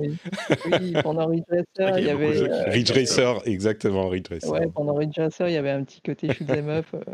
C'est ça, il y avait un petit Dans Bayonetta, dans, dans Bayonetta, tu pouvais par exemple euh, t'entraîner à faire des combos pendant les temps de chargement. Tout à fait. Ah, c'est l'une des illustrations dans, le, dans la vidéo que j'ai fait, justement, exactement. Ouais. C'est vrai qu'on s'en passera. Du, coup, il y a une autre. Aussi. Assassin's Creed, oui, oui, tout à fait, ouais. Euh, du coup, l'autre question, c'est ces histoires de d'astuces. Euh, est-ce que ça ça va pas trop loin dans l'aide aux joueurs? Moi, j'en ai déjà parlé. Je pense que c'est positif. Et puis, on a déjà YouTube euh, qui est disponible à tout moment sur nos téléphones portables quand on est coincé. Donc, le fait que ça soit en jeu, ça sera peut-être un peu plus propre. Mais je sais pas si vous voulez défendre l'idée que euh, c'est ça va trop loin et que du coup, ça va influencer le plaisir du jeu. Dès qu'on est coincé, on clique sur un bouton, enfin, on appuie sur un bouton et tac, on a la réponse ça peut-être que ça influence les choses aussi. Non, enfin, moi j'estime qu'à partir du moment où, cette option reste une option et que, et que j'imagine que tu peux la désactiver, enfin, je, ou tu peux Bah, tu n'y vas pas, oui, simplement. Oui, je, trouve ça formidable, au contraire. Enfin, je veux dire, les, les gens qui ont râlé à l'époque où Nintendo sortait des, euh, des aides au bout d'un moment, je, ne sais plus, dans quel, Super Mario, ils te proposaient carrément de passer le niveau à ta place et tout. Mmh. Mais enfin, euh, ils, ils, oublient que aussi euh, Mario, c'est pensé pour le très grand public et c'est pensé pour les, pour les plus jeunes. Donc c'est c'est une super idée. Et là, et là, l'exemple parfait, c'est enfin, l'exemple parfait, c'est Demon's Souls. On est quand même sur un jeu qui est extrêmement difficile. Alors, ça te propose pas de, passer le, boss à ta place parce que c'est vrai que l'expérience des One Souls et l'expérience des Souls, c'est ça, c'est de, de, dire de, devenir meilleur face à l'échec. quoi. Mmh là, on te propose juste de t'aider au, lieu effectivement d'aller sur YouTube, bah, tu peux choisir d'avoir des petits tips et, pour moi, ça c'est parfait parce que moi, moi, à titre personnel, ce sont des jeux que j'aime beaucoup, mais ce sont des jeux auxquels je suis très mauvais et et, et, sur lesquels j'ai peu de patience. Donc, autant dire que c'est assez compliqué pour moi de terminer un jeu de ce genre. Avec ce genre d'aide, je trouve que c'est un argument, c'est même, même, même, un argument pour moi, c'est pas, pas qu'un argument d'achat, tu vois, sur ce mmh. jeu. Tu te dis, je vais y jouer parce que. Euh, ouais. Mmh. Oui, parce que au, pire, bon, moi, j'utiliserai les vidéos si je galère. Euh, mmh. Voilà. J'aime beaucoup euh, vous avoir parce que là encore, tu me fais penser à un truc auquel j'avais pas pensé. Les aides de Mario, euh, c'est effectivement, ça va très très loin. Au bout de quelques fois, quand tu perds, si tu perds genre cinq fois de suite, il peut te rendre invincible pendant toute une partie du niveau. Euh, et pourtant, ça n'a mmh. jamais empêché personne d'apprécier un Mario, je pense. Donc, ça reste optionnel et ça, mmh. permet aux, gamins de 5-6 ans de, bah, de, s'amuser, quoi. Mmh simplement. Ouais. Non, c'est pour, pour moi, enfin pour moi, je, je, trouve ça aberrant les, les, les gens qui, qui, vont, qui vont râler parce que, euh, parce que soi-disant, c'est plus des vrais jeux, entre guillemets. Quoi. Bah, pour être... dans, dans, dans, le cas de la PlayStation, c'est un, un, peu différent, mais si, si c'est bien intégré et que c'est optionnel, bah ouais, c'est très bon. Pour être honnête, j'en ai pas vu beaucoup. Il y a la crainte euh, qui a été exprimée, genre ou l'interrogation, mais j'ai pas vu beaucoup de gens qui disaient vraiment ah non ça va être pourri, ça va rendre les choses trop faciles. Bien sûr, tu peux toujours en trouver si tu cherches parce que c'est Internet. Mais Gia, tu voulais ajouter quelque chose? Je cru. Bah, euh, je dirais que sur euh, sur Demon's Souls, je pense que ça peut être vraiment vraiment utile parce que le, le jeu il est annoncé pour être dur et ils vont être sans pitié avec les joueurs. Quoi. Et euh, mais, mais dans, dans Demon's Souls, en fait, le, le, on passe un temps pour chercher, par exemple, devant les boss, quelle est la routine, quelle, quelle est la technique. Mmh. Et ensuite, on essaye de le passer en connaissant à peu près la mmh. routine. D'exécuter ce qu'on a découvert. Donc, donc euh, une fois, même, même si on connaît le truc, euh, passer un boss, c'est n'est pas une mince affaire. Mmh. Donc déjà, passer le moment où on se fait tuer 20 fois, 30 fois avant de découvrir le, le bon truc, c'est pas mal. Je pense que ça peut aider pas mal de gens à, continuer à y mmh. jouer plutôt que, que, de bloquer et de jeter sa manette. C'est vrai que. Pardon, vas-y, vas-y. Ouais. Non, non, mais je, je, voulais juste ajouter que le, ça, c'est un plus, c'est inclus dans l'abonnement du PlayStation Plus. C'est ça. Tout le monde ne, ne l'aura pas. Oui, par contre, ça, c'est un, peu un argument plus pour, pour s'abonner, mais c'est un, peu dommage quand même de réserver ça. Ouais, et puis il faut, faut voir comment comment c'est, tu vois. Là, là au début, c'est euh, c'est voilà, c'est 180 euh, vidéos d'un coup. Quoi. Euh, et effectivement, il va y avoir une, on va être plus tenté de d'appuyer sur le bouton parce que c'est c'est là, quoi. C'est un mmh. peu, on, va être à lutter contre la tentation plutôt que d'aller sur l'ordinateur chercher le bon passage, le bon machin et trucs. Là, on sait que c'est tout de suite là après, à voir comment est-ce qu'ils vont le faire pour les autres jeux.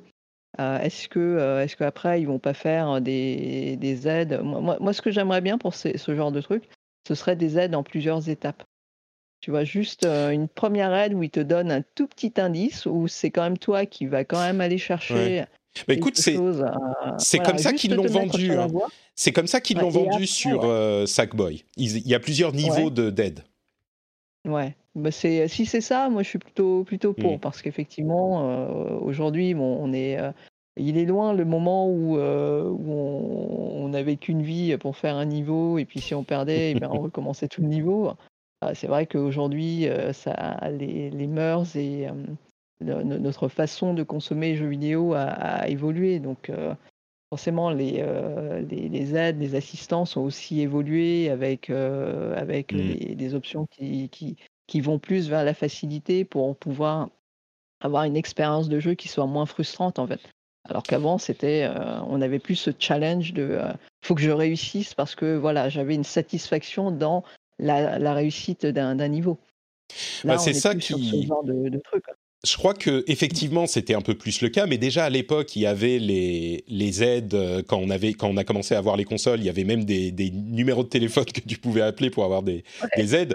Aujourd'hui c'est Google qui est là partout. C'est le monde est plus le même quoi. Donc même s'ils mettaient pas les astuces dans le jeu, tu pourrais avoir euh, accès aux astuces. Et j'avoue que là encore ça me parle beaucoup ce que tu disais sur la frustration d'apprendre les patterns du boss. Enfin pas de les apprendre, de, de, de devoir les découvrir. Moi dans ces jeux là, c'est ce qui me frustre le plus et c'est ce qui me fait arrêter de jouer en fait. Je crois, on verra, mais je crois que c'est ce qui me fait arrêter de jouer parce que c'est pas une partie du jeu que euh, j'apprécie du tout. Le fait de mourir 30 fois pour euh, comprendre les nouveaux patterns du boss que j'ai jamais vu avant pendant tout le jeu, c'est un truc entièrement nouveau, ça m'amuse pas. Alors si je peux avoir une vidéo qui va m'aider à les discerner et ensuite que la difficulté c'est de les appliquer moi-même et d'appliquer ce que j'ai appris, je pense que ça pourrait m'encourager à y jouer peut-être un peu plus et à essayer de dépasser cette difficulté des jeux difficiles.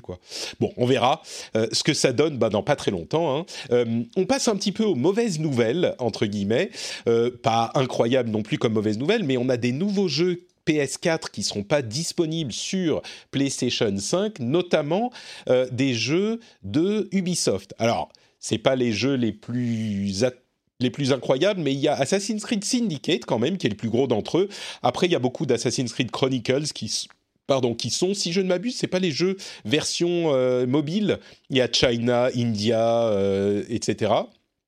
Euh, quelques autres jeux comme euh, Star Trek Bridge Crew, euh, Risk, Werewolves Within. Bon, ça nous permet aussi de dire que les jeux PlayStation 5 n'exploiteront pas la le PSVR, ce qui veut dire que même si vous avez un jeu PS4 qui existe en version PS5 et que la version PS4 tourne sur PSVR, on pense par exemple à euh, Hitman ou No Man's Sky, euh, et ben enfin Hitman qui existe en version VR ou qui va exister, et No Man's Sky qui existe déjà en version VR sur PS4, et ben la version PS5 améliorée ne pourra pas être utilisée sur le, le, PSVR. Ce qui veut dire que si on veut utiliser No Man's Sky en version PSVR, il faudra avoir sur le disque dur la version PS4 de No Man's Sky pour l'utiliser sur PSVR. Et en gros, ce que disait Jim Ryan, c'est que le PSVR, bon, ça reste intéressant, mais c'est pas pour tout de suite. Peut-être qu'ils travailleront sur une nouvelle version du PSVR dans quelques années, mais c'est pas pour tout de suite.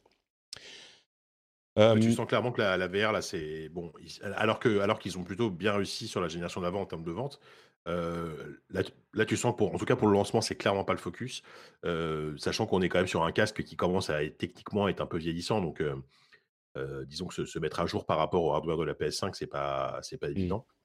Après, ouais, je sais pas. Je, c'est vrai qu'on sent qu'ils mettent plus trop d'efforts sur la VR. Je sais pas si ça changera, mais peut-être dans quelques années.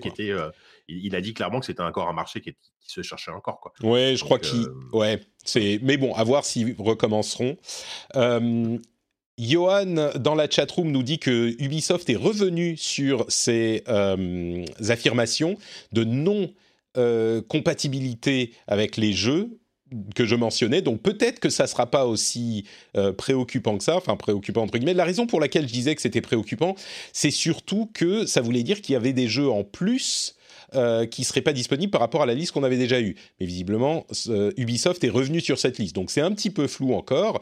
Mais je continue au rayon des entre guillemets mauvaises nouvelles avec une personne en Espagne, je crois, qui a reçu une Xbox, et on passe donc au Xbox, qui a reçu une Xbox Series S euh, avec un, et qu'il a donc allumé et qui a regardé combien de euh, disques durs étaient disponibles sur sa série S et il ne reste sur le SSD que 364 gigas de disponibles euh, sur les 500 gigas de la série S, ce qui est quand même assez peu. Ça veut dire que le système occupe bien 130 gigas. C'est un petit peu préoccupant à la base pour toutes les consoles next-gen, parce que ça veut dire qu'il reste plus beaucoup de SSD, mais en particulier sur la série S qui n'a que 500 gigas à la base. Quand on sait qu'un jeu comme Call of Duty Black Ops euh, va occuper, en fonction de ce qu'on veut, euh, entre 100, euh, allez, 95 gigas sur l'ancienne génération et 130 sur la nouvelle, y compris sur la série S, et si on veut en plus ajouter euh, Warzone, bah ça va rajouter encore, euh, je sais plus, 80 gigas. Ça veut dire que le Call of Duty Black Ops complet avec Warzone, qui est un jeu différent, mais enfin qui continue euh, et qui est lié à Call of Duty en général, ça va quand même prendre 200 gigas sur les 365 que vous avez disponibles sur Series S. Si c'est confirmé et que ça n'est pas mis à jour avec une mise à jour du système au moment du lancement de la console, Bon, il faut le savoir, quoi. Euh, après, c'est pas complètement la fin du monde, mais il faut le savoir. Ça veut dire que euh, les disques durs sont quand même assez limités en place. Après, on peut connecter un disque dur USB et puis faire la balade entre l'un et l'autre. C'est relativement rapide quand on a un disque dur USB 3, euh, enfin USB-C, USB 3, mais il faut le savoir. Et, surtout, la, la, Series S est, compatible avec la carte d'extension de 1 Tera officielle pour le coup, est, très, très, facile à utiliser. Bon, c'est une carte de 1 Tera, donc Seagate que tu branches euh, derrière ta console, elle vient un petit peu via un port ou via un port dédié. Sauf qu'elle elle coûte quasiment le prix de la console. C'est ça qui est rigolo, oui. On est 30 euros, je crois, un truc comme ça. Enfin, c'est très cher. Ouais, on est euh, autour de 200 euros pour la pour la carte d'extension d'un Tera pour 300 euh, euros pour la console. Mais encore une fois, c'est euh, la, console qui est censée être hyper accessible, quoi. Euh, mais en même temps, c'est très problématique parce que malgré tout, c'est une console qui mise à 100% sur le dématérialisé. Ça, on le sait depuis le début. mais d'un autre côté, elle, est, beaucoup plus limitée en taille que la console plus chère. Donc c'est très paradoxal, ça va t'obliger à télécharger, à télécharger tous tes jeux. bon, le, bon, le cas de Call of Duty, c'est un cas relativement extrême, mais des jeux qui prennent 90-100 gigas sur le de stockage, il y en a de plus en plus. En gros, c'est quasiment le cas de tous les gros AAA qui, mmh. sortent, qui vont sortir. Et, et c'est problématique. C'est-à-dire que je pense que après, après à, qui se destine la série S? Si la série S est, facile public visé et les joueurs un peu plus casual qui vont acheter trois jeux par an, ça leur suffira. Mais clairement, un, gros joueur, euh, bah, il, va, il va très rapidement être obligé d'acheter la carte d'extension. Je crois qu'un gros joueur ne euh, se voit pas vraiment acheter une série S de toute façon. Voilà, c'est ça. Mmh. ça. Et là, par exemple, tu vois, typiquement, je suis en train de. Pendant que tu parlais, j'ai vérifié. Moi, aujourd'hui, mon, mon Modern Warfare Call of Duty sur mon PC, il occupe quand même 232 gigas sur mon disque dur de 1 Tera. Donc, c'est déjà quasiment un quart de mon disque tu, dur. Tu inclus Warzone là-dedans, j'imagine. Ah ouais, ouais, c'est Warzone. Alors, la, bonne nouvelle, c'est qu'on devra installer l'ensemble du jeu la première fois, mais on pourra en désinstaller des éléments. Donc, euh, si on a fini la campagne, on peut désinstaller la campagne qui prend quand même un petit peu de place, etc., etc. Mais quand même. Euh, et puis à propos de série S, on a encore une indication que euh, elle sera pas du tout aussi performante que la série X. C'est la mise à jour de Fortnite qui sera sur les consoles next-gen et sur euh, la, enfin sur les consoles next-gen.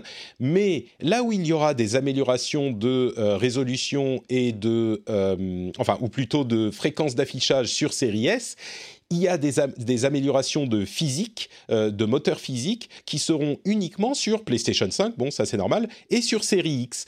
Et comme la semaine, dernière on, entendait euh, le fait que euh, Devil May Cry Special Edition n'aurait pas de ray tracing sur Série S, bah là encore, ce moteur physique amélioré de Fortnite, il sera pas sur Série S. Donc c'est pas la fin du monde, hein, mais euh, c'est une autre confirmation de euh, cette. Euh, c'est pas un retour en arrière, mais un, je dirais, une préoccupation sur les capacités de la série S. c'est quand même quelque chose de préoccupant pour moi. alors, visiblement, on a été déconnecté. je ne comprends pas ce qui se passe sur sur euh, Discord. Donc, on va essayer de se reconnecter avec Jia et je vais fermer Discord et je vais y revenir tout de suite. Ça va être absolument passionnant dans la chatroom et dans le euh, l'enregistrement. Euh, tac tac tac. Qu'est-ce qui se passe avec Discord? C'est fou ça. Eh ben, on va faire un petit Alt F4. Ça pose jamais de problème. c'est les aléas du direct, hein, que voulez-vous Fin de tâche sur Discord et puis on va le relancer. Vous, vous m'entendez toujours dans la chat room et dans le podcast. Est-ce que dans le podcast, vous pouvez me dire si vous m'entendez toujours, vous aussi? Allez, on relance Discord et ça va aller. On m'entend et je suis revenu normalement. Normalement, c'est bon. Vous me réentendez maintenant, n'est-ce pas? Oui, c'est bon. Écoutez, il s'est passé un truc bizarre. Alors, je euh, finissais sur cette histoire de série X qui n'aura pas le moteur physique complet dans, Fortnite. Euh, de série S, pardon, qui n'aura pas le moteur euh, complet. Et donc, c'est peut ajouter aussi, c'est vrai qu'il y a, y, y a différence de puissance parce que c'est en gros c'est la même architecture euh, que la Series X euh, AMD, RDNA 2, euh, mais avec moins d'unités de calcul et une fréquence un peu moins élevée. Et pareil, pareil côté Devil May Cry 5, ils ont confirmé que le ray tracing, donc c'est ce que je disais, ouais, sur spécial. Ah pardon, tu l'as dit. Bon bah voilà, il n'y aura pas de ray tracing sur Series S. Donc préoccupant pour la série S ou pas Gia, est-ce que du coup personne ne doit acheter la série S? Bah, ouais, bah, quand je dirais que si on veut jouer à Call of Duty, on n'achète pas la série S et puis c'est tout. Si on prend une console pour pouvoir jouer à Call of Duty, c'est clairement pas celle qu'il faut. Après, euh, sur la série S, euh, si vraiment, par exemple, euh, on n'a pas les moyens de se payer une console qui soit un petit peu plus puissante et même qui a un petit peu plus de place et qu'on n'a qu'une série S, il y a toujours des solutions. J'ai fait une vidéo là-dessus d'ailleurs sur comment, comment gérer cette histoire parce que bon, la série S c'est vraiment l'extrême, mais sur, sur Series X et PlayStation 5, on aura le, même problème. Quoi. Donc, mmh. Encore plus sur PlayStation 5 dont le SSD est un peu plus petit que celui de la série X. Donc, ouais, ouais, ouais. Donc, donc là, la, solution, c'est de prendre un, stockage. Donc, ça dépend de, du budget qu'on veut mettre. On peut très bien mettre un stockage comme à l'heure actuelle sur plateau. Et à chaque fois qu'on veut en fait avoir, et en fait, il faut avoir un espèce de fond de roulement sur son disque dur de, ah, sur son SSD sur la machine. Et par exemple, on a un fond de roulement de 2-3 jeux, ça dépend de, la place qu'on a. Et puis, et puis ceux, les, les jeux qu'on a déjà en fait auxquels on ne joue pas tout le temps, eh bien, ils dorment sur un stockage, euh, stockage euh, externe. Donc, ça peut être un, stockage en plateau, ou alors ça peut être aussi un SSD qui se branche en USB 3. Et donc, sur les, sur les, euh, sur les, les chronomètres qu'on a eu en fait les semaines dernières, là, il y a eu quelques, quelques trucs justement sur le transfert sur Series X pour mmh l'instant. entre le stockage externe et le, le stockage interne. Et donc pour à peu près 50 gigas, on était à peu près sur un SSD en USB 3 sur X Series X et S du coup. Euh, c'était à peu près dans les 3 minutes de transfert. Et si on a un disque dur plateau qui est moins cher, eh bien on est dans les 8 minutes de transfert. Donc c'est une solution euh, si on veut pas vraiment, euh, notamment pour moi, moi, je pense par exemple aux, aux ados qui vont pouvoir négocier une console pour leur Noël et qui vont pouvoir avoir que la série S par exemple. Eh ben, ils pourront toujours en fait euh, fonctionner de cette façon-là, sans pouvoir jouer à Call of Duty de façon euh, optimale, on va dire, mais ça leur permettra quand même d'avoir deux trois jeux sur l'interne et ensuite effacer des jeux et remettre un de temps en temps pour, pouvoir y jouer. Moi, j'irais même, j'irais même plus loin. Oui, c'est vrai qu'il y a des petits pis-aller euh, pour le stockage avec des, un disque externe, tout à fait. Et, mais au final, la série S, c'est quand même une console de nouvelle génération et une vraie console de nouvelle génération parce que bah, elle va avoir tous les jeux de la nouvelle génération pendant des années à venir. Euh, elle aura tous les jeux Xbox. Alors oui, ils seront peut-être un peu moins beaux. Oui, il y aura pas le ray tracing comme on l'espérait, comme on l'attendait mais il y aura quand même euh, tous les jeux qui seront disponibles. Donc euh, c'est quand même une entrée vraiment dans la next gen, même si c'est pas avec les graphismes, c'est une entrée pour les jeux. Donc mm. je pense que ça compte. c'est une console qui te promet quand même de, du 60 FPS au moins en 1080p. Donc c'est quand même ce que tu attends aujourd'hui d'une console moderne et, c'est suffisant pour beaucoup de gens. Hein, 60 FPS, 1080p, tu vois, c'est bien. et encore une fois, c'est pas forcément. Enfin, le public visé, il est différent. GL le disait, ça peut être l'ado. pour moi, l'argument aussi du modèle économique type Xbox, Xbox All Access et peut être vachement intéressant. Parce que les gens, ils vont voir ça. Ils vont dire pour, pour 20, 20, 24 euros par mois, je crois, ou 25 euros, je repars avec la console, le Game Pass, j'ai une solution clé en main. pour plein de gens, en fait, ils s'en fichent de savoir qu'elle est moins puissante que la série X ou qu'elle jouera pas en 4K. Enfin, tu vois, mmh. c'est mmh, après, après, après, faut voir le succès parce que c'est vrai qu'elle elle a un positionnement un peu, un peu bâtard entre la, Xbox One X, donc la, précédente génération, et la Series X. Mais je trouve, je trouve que l'offre est pas complètement déconnante. Bah, je veux dire, la, la, One X c'est plus en vente. Une hein. offre économique. Oui, oui, bien sûr, oui, c'est vrai. Mais la, console, ça s'accompagne d'un modèle économique qui est plutôt intéressant. Donc, mmh. Moi, je dirais pour cette console-là, la série S, je, je, je la conseillerais pas en fait là maintenant parce que je pense que dans six mois, un an, ils vont faire un update de cette console-là. Je les, vois bien sortir un autre modèle qui soit un petit peu plus boosté dans, peu de temps en fait. Ces mmh. consoles-là, finalement, ils l'ont sorti là maintenant parce que c'était le lancement. qu'il fallait qu'il y ait une offre à, deux étages pour pouvoir attirer un maximum de monde, pour pouvoir faire parler, pour le marketing, etc. Mais, mais cette console-là, on, le sait déjà, elle sera beaucoup plus limitée pour lancer des jeux next-gen. Certes, il y a moins de résolution. certes, il n'y y, aura pas de ray ou ce genre de choses, mais on sent qu'elle est déjà, elle n'est pas encore sortie mmh. la console là, qu'on la sent déjà limitée, ce qui est quand même limite pour, pour une console next-gen. Mmh. C'est vrai, c'est vrai, oui. C'est vrai. Bon, euh, je, peux comprendre l'argument. Moi, je pense aussi que les gens qui vont se diriger vers une série S, c'est pas des gens qui écoutent cette émission. C'est des gens qui se disent oh une nouvelle console, allez, je vais la prendre et qui vont euh, jouer à un ou deux jeux. C'est les gens justement qui jouent à Call of Duty et FIFA euh, et qui auront accès à tous ces jeux next gen. Euh, qui sortiront que sur les consoles next-gen, au lieu de devoir attendre, comme on le disait la semaine dernière, au lieu de devoir attendre 2-3 ans que les prix baissent. Euh, et moi, je vois bien les prix de la série S baisser plutôt qu'un modèle boosté arriver. Mais mm. bon. À voir. Euh, et dernière, chose, puisque Jika, tu évoquais le, euh, le, Xbox All Access, donc cette formule d'abonnement euh, avec la console incluse, eh ben, Micromania pourra le proposer visiblement, mais la FNAC a dû retarder la sortie du All Access. C'était un partenaire privilégié de Microsoft pour le lancement, donc avec le reconfinement, évidemment, ça chamboule leur plan et ça ne sera pas disponible à la FNAC en tout cas, euh, dès le lancement de la console le 10 novembre. Bon, bah écoutez, on va faire une toute petite pause pour que je vous parle de Patreon. Patreon, bien sûr, vous le savez, c'est le système pour soutenir euh, l'émission, le système le plus formidable du monde. Avec Patreon, vous pouvez décider combien d'argent vous euh, donnez à l'émission si vous souhaitez le faire.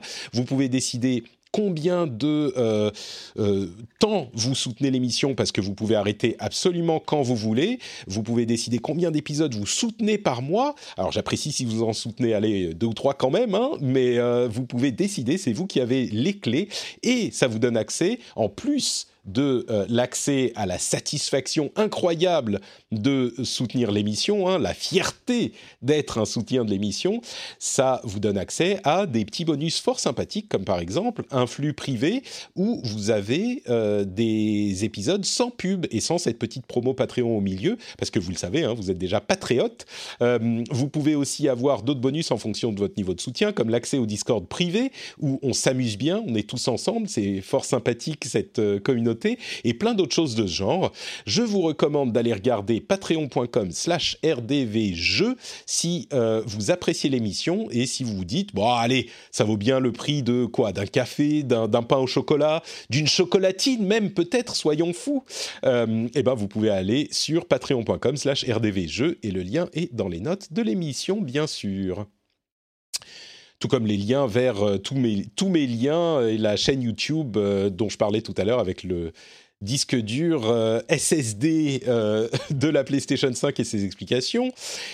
Et aussi une vidéo qui parle de Ghost of Tsushima Legends. Et j'arrive un petit peu tard, mais je sais que je vais trouver une alliée en la personne de Gia sur ce jeu. Mais avant de parler de ça, Watch Dogs Legion, est-ce que l'un d'entre vous y a joué? Moi, je pense qu'il est un petit peu passé, pas sous le radar, mais il était un petit peu, euh, bon, moins incroyable qu'on aurait pu l'espérer, même pas qu'on attendait. Mm. Moi, j'y ai joué un peu. Euh, en fait, j'ai surtout joué à la version PC pour juger un peu de le, de l'aspect technique en fait de la version PC. C'est pas moi qui ai fait le test du jeu sur jeuxvideo.com. Mmh. Euh, alors, de, ce que j'en retiens, c'est que c'est un. En, fait, comme Watch Dogs 2 notamment, c'est un jeu très, très, très correct, on va dire. C'est un jeu très correct, mais, mais qui manque, manque d'un truc en plus. Mmh. L'argument du jeu, je pense, c'est quand même, bah, comme souvent dans les jeux Ubi, hein, c'est vraiment son, open world avec surtout une, version de Londres vraiment, très chouette, qui est pas très loin, pas, très loin du cyberpunk, tu vois, mais, mais pas complètement. C'est assez cool. par contre, le gros, pour moi, le, gros défaut aujourd'hui, c'est que, que la version PC notamment, elle est vraiment très mal optimisée. Mmh. et c'est vraiment, c'est vraiment, c'est vraiment, enfin là-dessus, c'est vraiment pas très bon, quoi. C'est-à-dire que même sur des cartes graphiques type 3080, des cartes à, 700-800 balles, on n'arrive pas à avoir des, enfin disons que sur une carte graphique comme ça, tu t'attends à pouvoir jouer en 4K à 60 FPS, c'est pas le cas. Et je te parle même pas des, cartes graphiques plus anciennes. Donc voilà. Mmh. Après, il y a du ray tracing qui, pour le coup est assez réussi, mais mais voilà, donc c'est. Alors, je, je, te, dis encore une fois, c'est un avis très, très, très plus sur le, façon technique. Mmh. mais, le, jeu en soi est, voilà, est sympathique, on va dire, mais, mais le problème, c'est que par mmh. rapport à ce qu'il y a en face, par rapport à ce qui arrive, je parle même pas de Cyberpunk 2017, mais j'ai un peu peur qu'il passe un peu, comme tu dis, hein, qu'il passe un peu sous le radar. Quoi. Ouais. Est-ce que le, le, système de ce que tu en as vu, est-ce que le système de on peut recruter n'importe qui dans la ville, ça fonctionne ou ça fait gimmick? Alors, de ce que j'en ai vu, ça fonctionne. après, pour le moment, moi, enfin, moi, du, du, relativement peu que j'en ai joué, j'ai incarné des personnages, on va dire, qui avaient une vraie personnalité. J'ai mmh. pas pris un PNJ random dans la rue. et, ce qui est plutôt pas mal, c'est que chaque, tous les PNJ que j'ai pu rencontrer, j'ai pu recruter jusqu'à présent, ont, quand même un doublage, une personnalité. donc, il y a, y, a, y, a, y a, quand même un truc au moins dans le concept, ça se, ça se. Et puis hmm. voilà, ils, ont tous un nom, une petite biographie avec euh, voilà avec des, petites infos, etc. Après, clairement, euh, l'histoire là-dessus, en tout cas l'histoire personnelle des personnages, elle est, elle est vraiment en retrait par rapport à d'autres jeux. Hein. C'est évident hmm. par rapport au concept. Donc euh, J'arrive pas à savoir si, au final c'est une bonne ou une mauvaise idée parce que peut-être que si c'était concentré sur un personnage bien écrit, ça aurait été mieux. Mais vu, vu qu'en vrai, surtout Watch Dogs, ils n'ont jamais été capables d'écrire des personnages bien écrits dans Watch Dogs, enfin bien écrits, en tout cas intéressants. Comme tu vois, et genre Eden Pierce, tu vois, c'est vraiment le, typiquement l'exemple même du héros, euh, héros euh, lambda, quoi, tu vois. Donc, euh, bon, voilà. Ouais. On voit pas son visage, c'est tout. Oui, bah, voilà, c'est ça. Et son look, etc., bah, avec sa casquette. donc, ça, non, ça, ça fonctionne, c'est plutôt, c'est plutôt, c'est plutôt sympathique, mais c'est pas, c'est pas l'argument principal du jeu. Mmh, d'accord. Bon, bah écoutez, voilà pour Watch Dogs, Watch Dogs Legion. pardon, tu voulais ajouter quelque chose, Zia non, moi j'ai l'impression qu'il est très inégal ce jeu. En fait, j'ai vu des, scènes très très belles et des scènes vraiment beaucoup moins belles. Ah, mais c'est un jeu que j'attendais parce que je voulais voir comment ils avaient fait, comment ils avaient retranscrit Londres, mmh. parce que le parti pris me semblait vraiment intéressant. Et j'ai et, ouais, j'ai juste un peu mal au cœur pour, pour la, la licence Watch Dogs. Parce que c'est le premier, c'était déjà plus ou moins le jeu qui allait porter la next gen quand mmh, il était premier pour les versions PlayStation 4 et PlayStation 3. Je ne sais pas si vous vous souvenez. Mmh il y avait, c'était très très limité pour la version PlayStation 3 et puis sur la PlayStation 4, c'était censé être beaucoup beaucoup mieux et puis finalement, en fait, on est un peu déçu. Et là, j'ai l'impression que Legion, donc deux, deux, deux épisodes après, on se retrouve plus ou moins avec le même scénario mais avec une génération de consoles après. Et j'ai, ça me fait mal au cœur pour cette licence parce qu'il y a, y a quelque chose, il y a, y a vraiment un principe qui est sympa. Et mmh. ils essayent d'innover en mettant des, des nouveaux principes, des mmh. façons de, de, d'engager le joueur qui, qui, qui, est différente par rapport, par rapport à ce qu'on connaît déjà. je, suis, je suis vraiment curieuse, tu vois. C'est vraiment une c'est vraiment une qui a pas de chance en fait, parce que soit effectivement, soit elle sort au même moment, soit soit il manque un truc parce qu'en face tu as, des jeux beaucoup plus intéressants. Enfin, c'est bah, effectivement le, le, principe est cool quoi. J'ai l'impression que sur celui-là, ils l'ont fait parce que c'était un challenge technique intéressant, mais que ça s'arrête là. Bon, on va peut-être pas en parler infiniment non plus parce qu'on ne l'a pas eu entre les mains nous-mêmes, mais c'est vraiment l'impression que j'ai eue de tous ceux qui... j'ai beaucoup lu et regardé de tests c'est un challenge technique impressionnant, mais qui se retranscrit pas dans le fun du jeu lui-même. Euh, bon, après, ça laisse beaucoup de liberté. On peut se faire sa propre équipe. J'ai entendu une comparaison à euh, XCOM, par exemple, où en fait, d'une certaine manière, on se faisait sa propre équipe et on s'attachait aux persos qu'on pouvait renommer. Bon, là, on peut pas les renommer, mais c'est un petit peu cette idée de se faire sa propre histoire. Et c'est vrai qu'il y a une sorte de presque un immersive sim dans chaque euh, mission à accomplir, mais en même temps, euh, ça déborde un peu parce qu'on peut tout faire avec un drone qu'on va envoyer, ou alors on a besoin du, euh, euh, de la plateforme volante qu'on va appeler si on est un, un, employé du BTP de ce monde-là. Et donc, si on l'a, ben, ça rend le niveau trivial. Enfin. Bon, bref, ça a l'air d'être effectivement un jeu qui n'est pas au niveau des attentes qu'on pourrait avoir d'un gros triple A de ce type. Euh, par contre, Ghost of Tsushima Legends. Euh, ah. Ben, je vais te, ah, je vais te laisser, je vais, je vais te laisser en parler, mais euh, c'est pour resituer un petit peu le le Pardon, c'est le mode euh, supplémentaire gratuit multijoueur coop de Ghost of Tsushima qui est tombé il y a euh, quelques semaines de ça, qui avait été annoncé euh, sorti de nulle part en août et qui est arrivé donc il y a quelques semaines et qui a surpris beaucoup de gens pour sa qualité. Jia, toi, bah, t'adorais déjà Ghost of Tsushima tout court et euh, j'ai vu de nombreuses photos que tu as pris avec le mode photo également dans Legends. Euh, donc c'est ton truc, qu'est-ce que tu en as pensé? Alors, euh, de, de, Legends tout court? Oui, de Legends, oui, parce que Ghost of Tsushima, on en a déjà parlé. Ouais, mais je trouve que, c'est un add-on qui est gratuit et qui donne en fait un aspect qu'on qu'on n'avait pas quoi, dans, dans, le jeu solo et je trouve ça vraiment vraiment bien fait. Et il y a beaucoup beaucoup de contenu, hein, du, du, facile, très facile au très très dur. Là, je suis plutôt dans, je suis à la moitié, je pense, de, du contenu là, et, et ça permet en fait des challenges qui, qui mettent en avant le système de combat. Parce que ça, mmh. ça c'est un truc dont on parle très peu finalement dans Ghost of Tsushima. On parle beaucoup de l'ambiance, du storytelling et tout ça. Mais le système de combat est vraiment très bien fait. Il est très très précis. Et là, dans Legends, en fait, ça nous permet vraiment d'exceller dedans. Même s'il y, y, a quelques petits changements par rapport, par rapport au mode story. Euh, il y a quelques petits tweets qui font que ouais, là, c'est du combat, c'est vraiment de l'action pure et dure. on oublie tout ce qui est histoire et tout ça. Et je trouve qu'ils ont vraiment, vraiment bien réussi leur coup. Ouais, pour ceux qui. Oui, j'y ai joué. Il y a, j'ai commencé la semaine dernière et ça m'a tellement plu que j'ai immédiatement fait une vidéo dessus, euh, bah, toujours sur euh, la chaîne YouTube, euh, youtube.com/slash Patrick. mais je crois que je suis un petit peu tombé après la, la hype parce que tout le monde s'en fout de cette vidéo. C'est marrant, mais il est incroyable ce jeu. Moi, j'irai plus loin que toi, hein, Gia. Il était, il est vraiment pour un truc gratuit, c'est invraisemblable. C'est une ambition qui est énorme euh, et c'est une quantité de contenu qui est phénoménale. En fait, on a quatre classes différentes qui divisent un petit peu les capacités du, euh, de Jean, le personnage de l'histoire euh, solo, et on y joue en coop, soit à deux pour le mode histoire, soit à quatre pour le mode survie, qui est une sorte de mode horde, et puis il y a maintenant un raid qui est sorti, toujours à quatre, qui est très très très difficile, euh, mais c'est déjà l'histoire, c'est neuf petites missions qu'on joue à deux, et il y a un matchmaking qui marche très bien, donc vous pouvez complètement le faire, même si vous n'avez pas d'amis comme moi, et ça c'est hyper travaillé, c'est hyper euh, artistiquement, c'est des chaque image est une euh, photo, enfin un, tableau, c'est euh, des couleurs de fou, c'est toute cette ambiance oni folklore japonais qui est super bien rendu. Et en plus de ça, comme tu disais, le mode de combat, le gameplay est comme dans le jeu de base, hyper intéressant, mais peut-être un peu plus poussé quand on monte en niveau.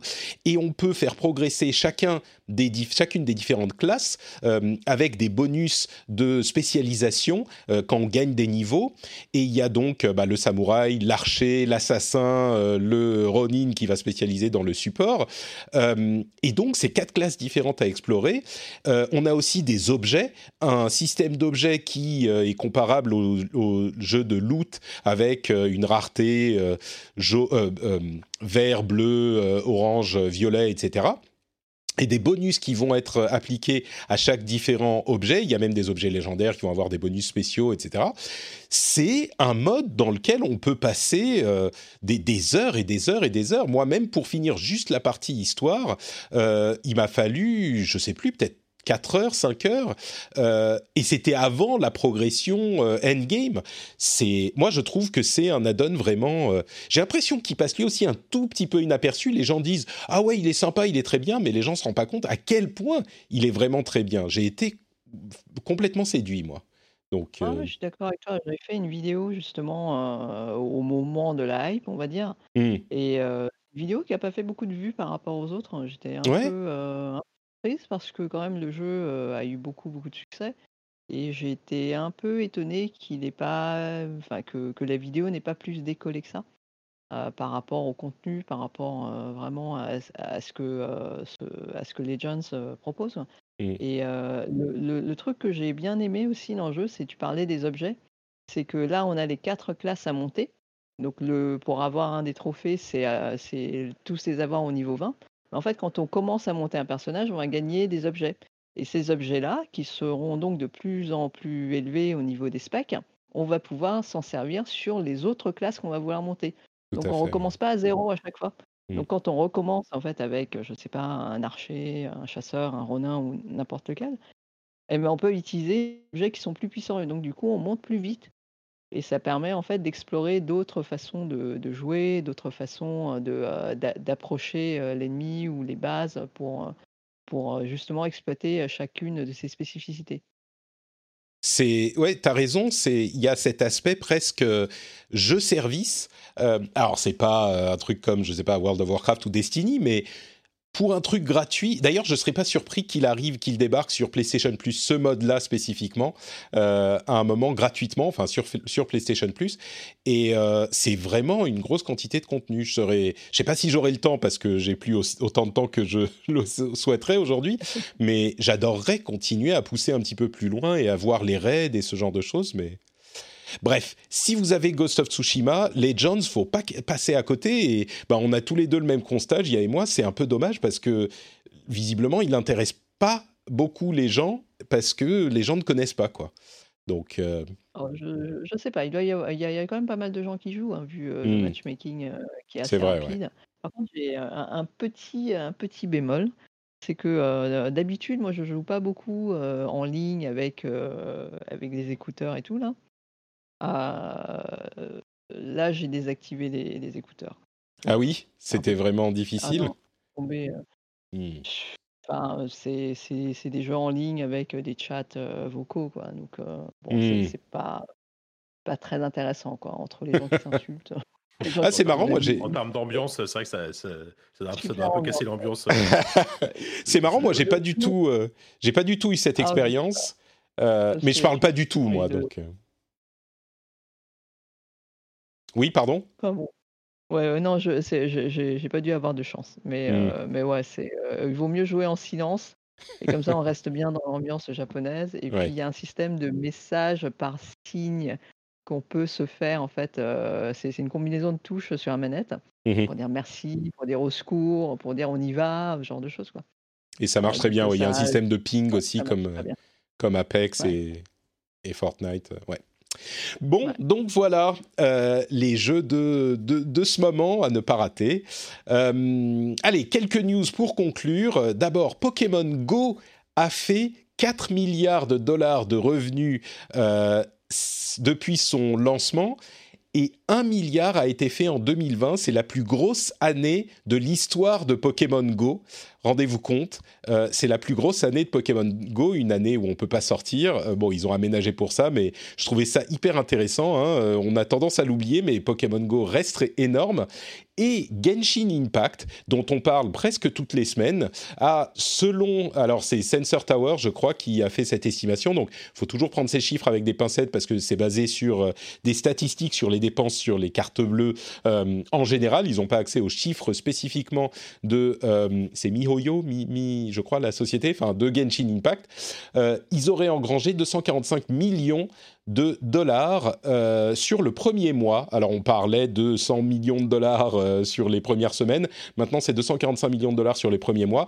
Quand je vous disais que ça va euh, influencer la manière dont les jeux sont faits et les choses sont portées d'une plateforme à l'autre, pour un jeu qui est entre mobile et console, je crois que c'est difficile à ignorer pour les autres développeurs et peut-être les développeurs chinois notamment. bon, c'est à voir, mais ces deux chiffres m'ont beaucoup impressionné. Euh, League of Legends, euh, Riot a annoncé un nouveau jeu basé sur euh, League of Legends. C'est Ruin King, qui est un RPG à tour par tour. Donc, je ne sais pas si les RPG tour par tour et ou League of Legends vous intéressent. On n'a pas vu de gameplay du tout et c'est un truc qu'ils n'ont pas développé eux-mêmes, mais ils l'ont annoncé et il arrivera, euh, c'est 2021 je crois. Je crois que c'est ça. Euh, non, euh, plus d'informations en décembre, mais il arrivera je crois en 2021. c'est un, ce sera, on ne sait pas si ce sera un jeu solo, gratuit, payant, enfin. Alors, gratuit ou payant, on ne sait pas. C'est, ça arrive sur console et PC. Et euh, ça serait un jeu. Bah, moi, quand on me dit euh, oui, c'est un, c'est un jeu solo, euh, RPG tour par tour solo. Donc voilà. C'est, étonnant de. Enfin, en même temps, Riot, il, il, s'essaie à plein de genres en ce moment, mais. C'est ça. Mais c'est quand même surprenant. bah, c'est pas eux qui l'ont développé, hein, donc il y a deux jeux qu'ils ont, qu'ils publient pour lesquels ils ont donné les droits. Il y a celui-là et un autre, je sais plus lequel c'était. Euh, mais celui-là, Rune Kings, Ruined King, c'est Airship Syndicate euh, qui avait développé Battle Chasers Night War, euh, qui avait quand même une, pas mal de qualité, et Darksiders Genesis. Donc, bon, à surveiller, quoi. Ah oui, bah, Battle Chaser, et... oui, c'était plutôt un bon jeu. Ouais, ouais, ouais. Un petit peu grindy, mais il avait quand même été pas mal reconnu. Shadowlands, l'extension de World of Warcraft, arrive le 23 novembre. Elle a été décalée d'à peu près un mois. Alors, je ne sais pas si ça aura suffi pour corriger tous les problèmes de la bêta, mais euh, l'extension sortira donc dans, euh, allez, deux semaines, quelque chose comme ça. Euh, ça me donne aussi l'opportunité de parler de, des résultats financiers de Activision Blizzard, qui a fait 2 milliards de dollars le troisième trimestre 2020, euh, un record comme toujours. Le, donc, euh, bon, ça met en perspective la fermeture des bureaux de Blizzard en, en, France, surtout qu'ils vont engager 2000 euh, personnes, mais 2000 personnes sur l'ensemble Activision Blizzard, donc il y en aura aussi pour Blizzard, mais c'est euh, essentiellement des développeurs. Donc c'est un petit peu dans la même direction de ce qu'on avait lors de la dernière, euh, du dernier plan social, c'est-à-dire qu'il euh, supprime des emplois dans les fonctions de support, mais il continue à embaucher dans les fonctions de développement, y compris chez Blizzard. Donc je ne sais pas si c'est une bonne ou une mauvaise chose qu'il se concentre sur le développement. Euh, bon, je, me garderai d'une analyse supplémentaire. On en a beaucoup parlé jusqu'à maintenant, mais voilà pour les infos. Si vous voulez ajouter quelque chose, j'entends des, inspirations qui se prennent. De, revoir ce que tu as, dit. Euh, alors, ouais, enfin, c'est vrai que c'est pas, enfin, c'est une info qui est, toute récente. On n'en a pas parlé, je crois, mais euh, il y, a Nintendo qui a publié son chiffre annuel, là, son chiffre trimestriel annuel, et apparemment, c'est, ils sont en passe de, faire le, plus gros chiffre de leur histoire.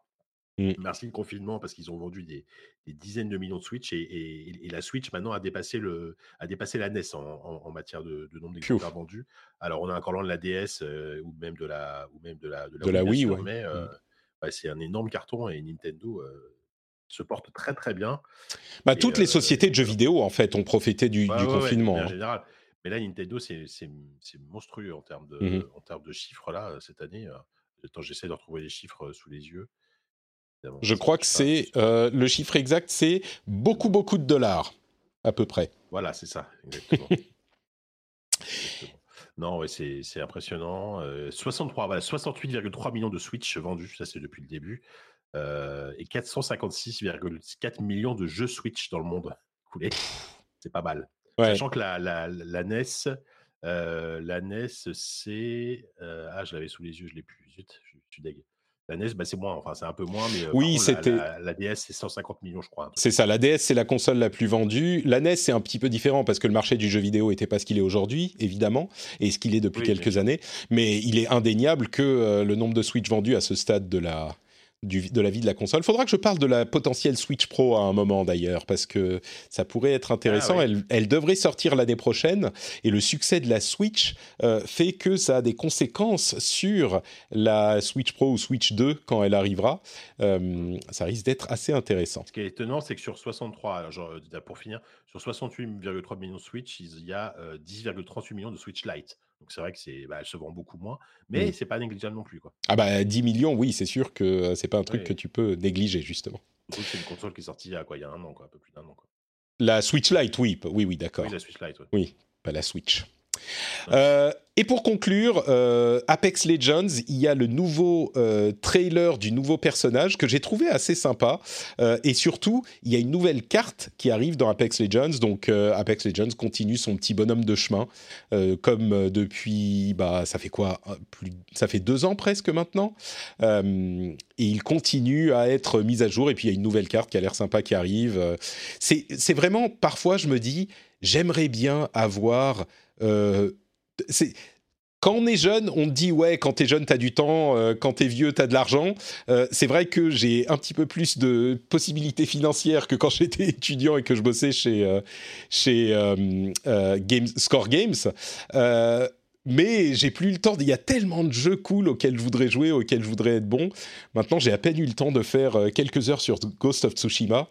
C'est bon, il faut, il faut profiter. D'ailleurs, je dis euh, question, question d'argent, en fait, euh, c'est complètement gratuit Apex Legends.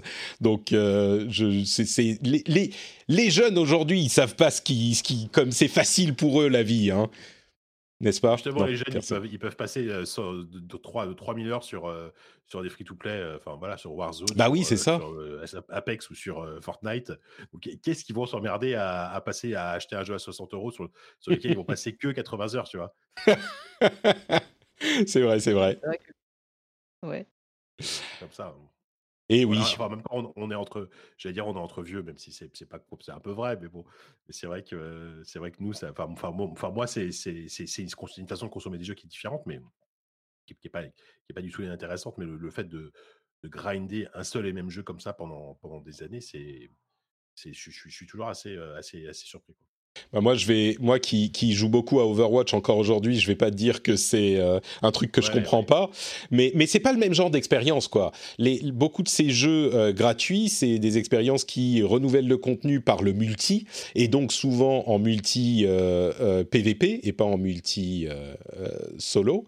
pardon, pas en multi coop, c'est plus rare et du coup, euh, c'est pas le même genre d'expérience. Moi qui préfère les expériences narratives, euh, souvent euh, des expériences narratives justement bien écrites, qui se concentrent sur les aspects cinématiques, bah il y en a pas en free-to-play. Donc c'est vrai que ça couvre pas tout non plus, quoi.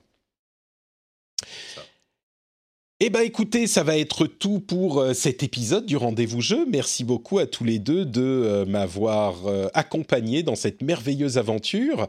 Avant de se quitter, bien sûr, j'aimerais vous proposer de me dire où on peut vous retrouver sur Internet. Commençons peut-être par, par Gia. Où, doivent aller les gens sur YouTube? Sur YouTube, c'est plus simple. Gia Phototech. Donc j'ai une chaîne qui parle de de ces sujets, donc de jeux vidéo, de tech, de photos et puis on essaye d'aborder les sujets de façon un petit peu plus, un petit peu plus un petit peu plus poussée et donc voilà, je propose, de comprendre un petit peu plus ce qui se cache derrière la tech et les jeux vidéo, ce genre de choses. Super, super. Je mettrai le lien vers ton compte Twitter dans les notes de l'émission. Je pense qu'ils pourront découvrir ça de là-bas. et Jika, où peut-on te retrouver? Ouais, alors moi c'est toujours, bah, ça, ça, change pas trop hein, sur, sur ZQSD, le podcast ZQSD, même si en ce moment avec le confinement, je vous avoue qu'on a un peu du mal à sortir des, des épisodes, parce qu'on n'aime pas trop enregistrer à distance, c'est pas pareil, tu vois. Donc bon, voilà, pour le moment, c'est vrai qu'on est, on est, voilà, on est plutôt en pause. bah, les, les bières, c'est moins marrant à distance, hein, les bières et les bah, chips. C'est ça, ouais, ouais, mmh. on peut trinquer à distance, mais c'est moins, moins drôle. bah, sinon, sur jeuxvideo.com, hein, pour tout ce qui est sujet plutôt tech et hardware, et également sur le, journal du hardware, c'est tous les vendredis à 16h30 sur le stream.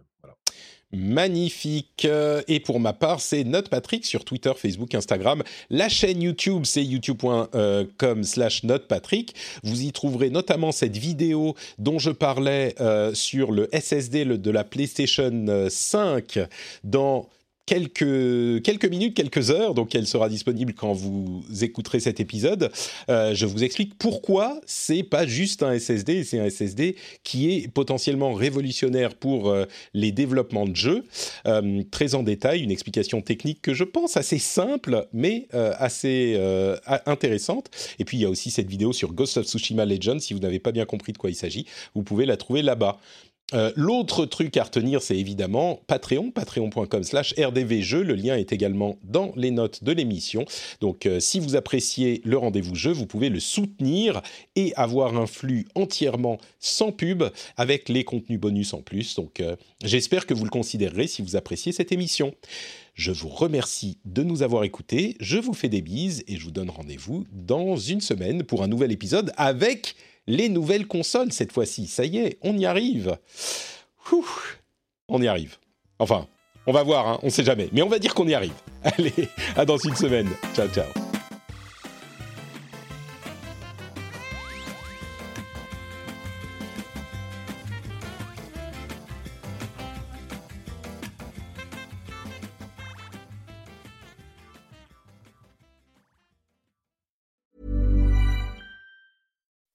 When you make decisions for your company, you look for the no-brainers. If you have a lot of mailing to do, stamps.com is the ultimate no-brainer. Use the stamps.com mobile app to mail everything you need to keep your business running with up to 89% off USPS and UPS. Make the same no-brainer decision as over 1 million other businesses with stamps.com. Use code PROGRAM for a special offer. That's stamps.com, code PROGRAM.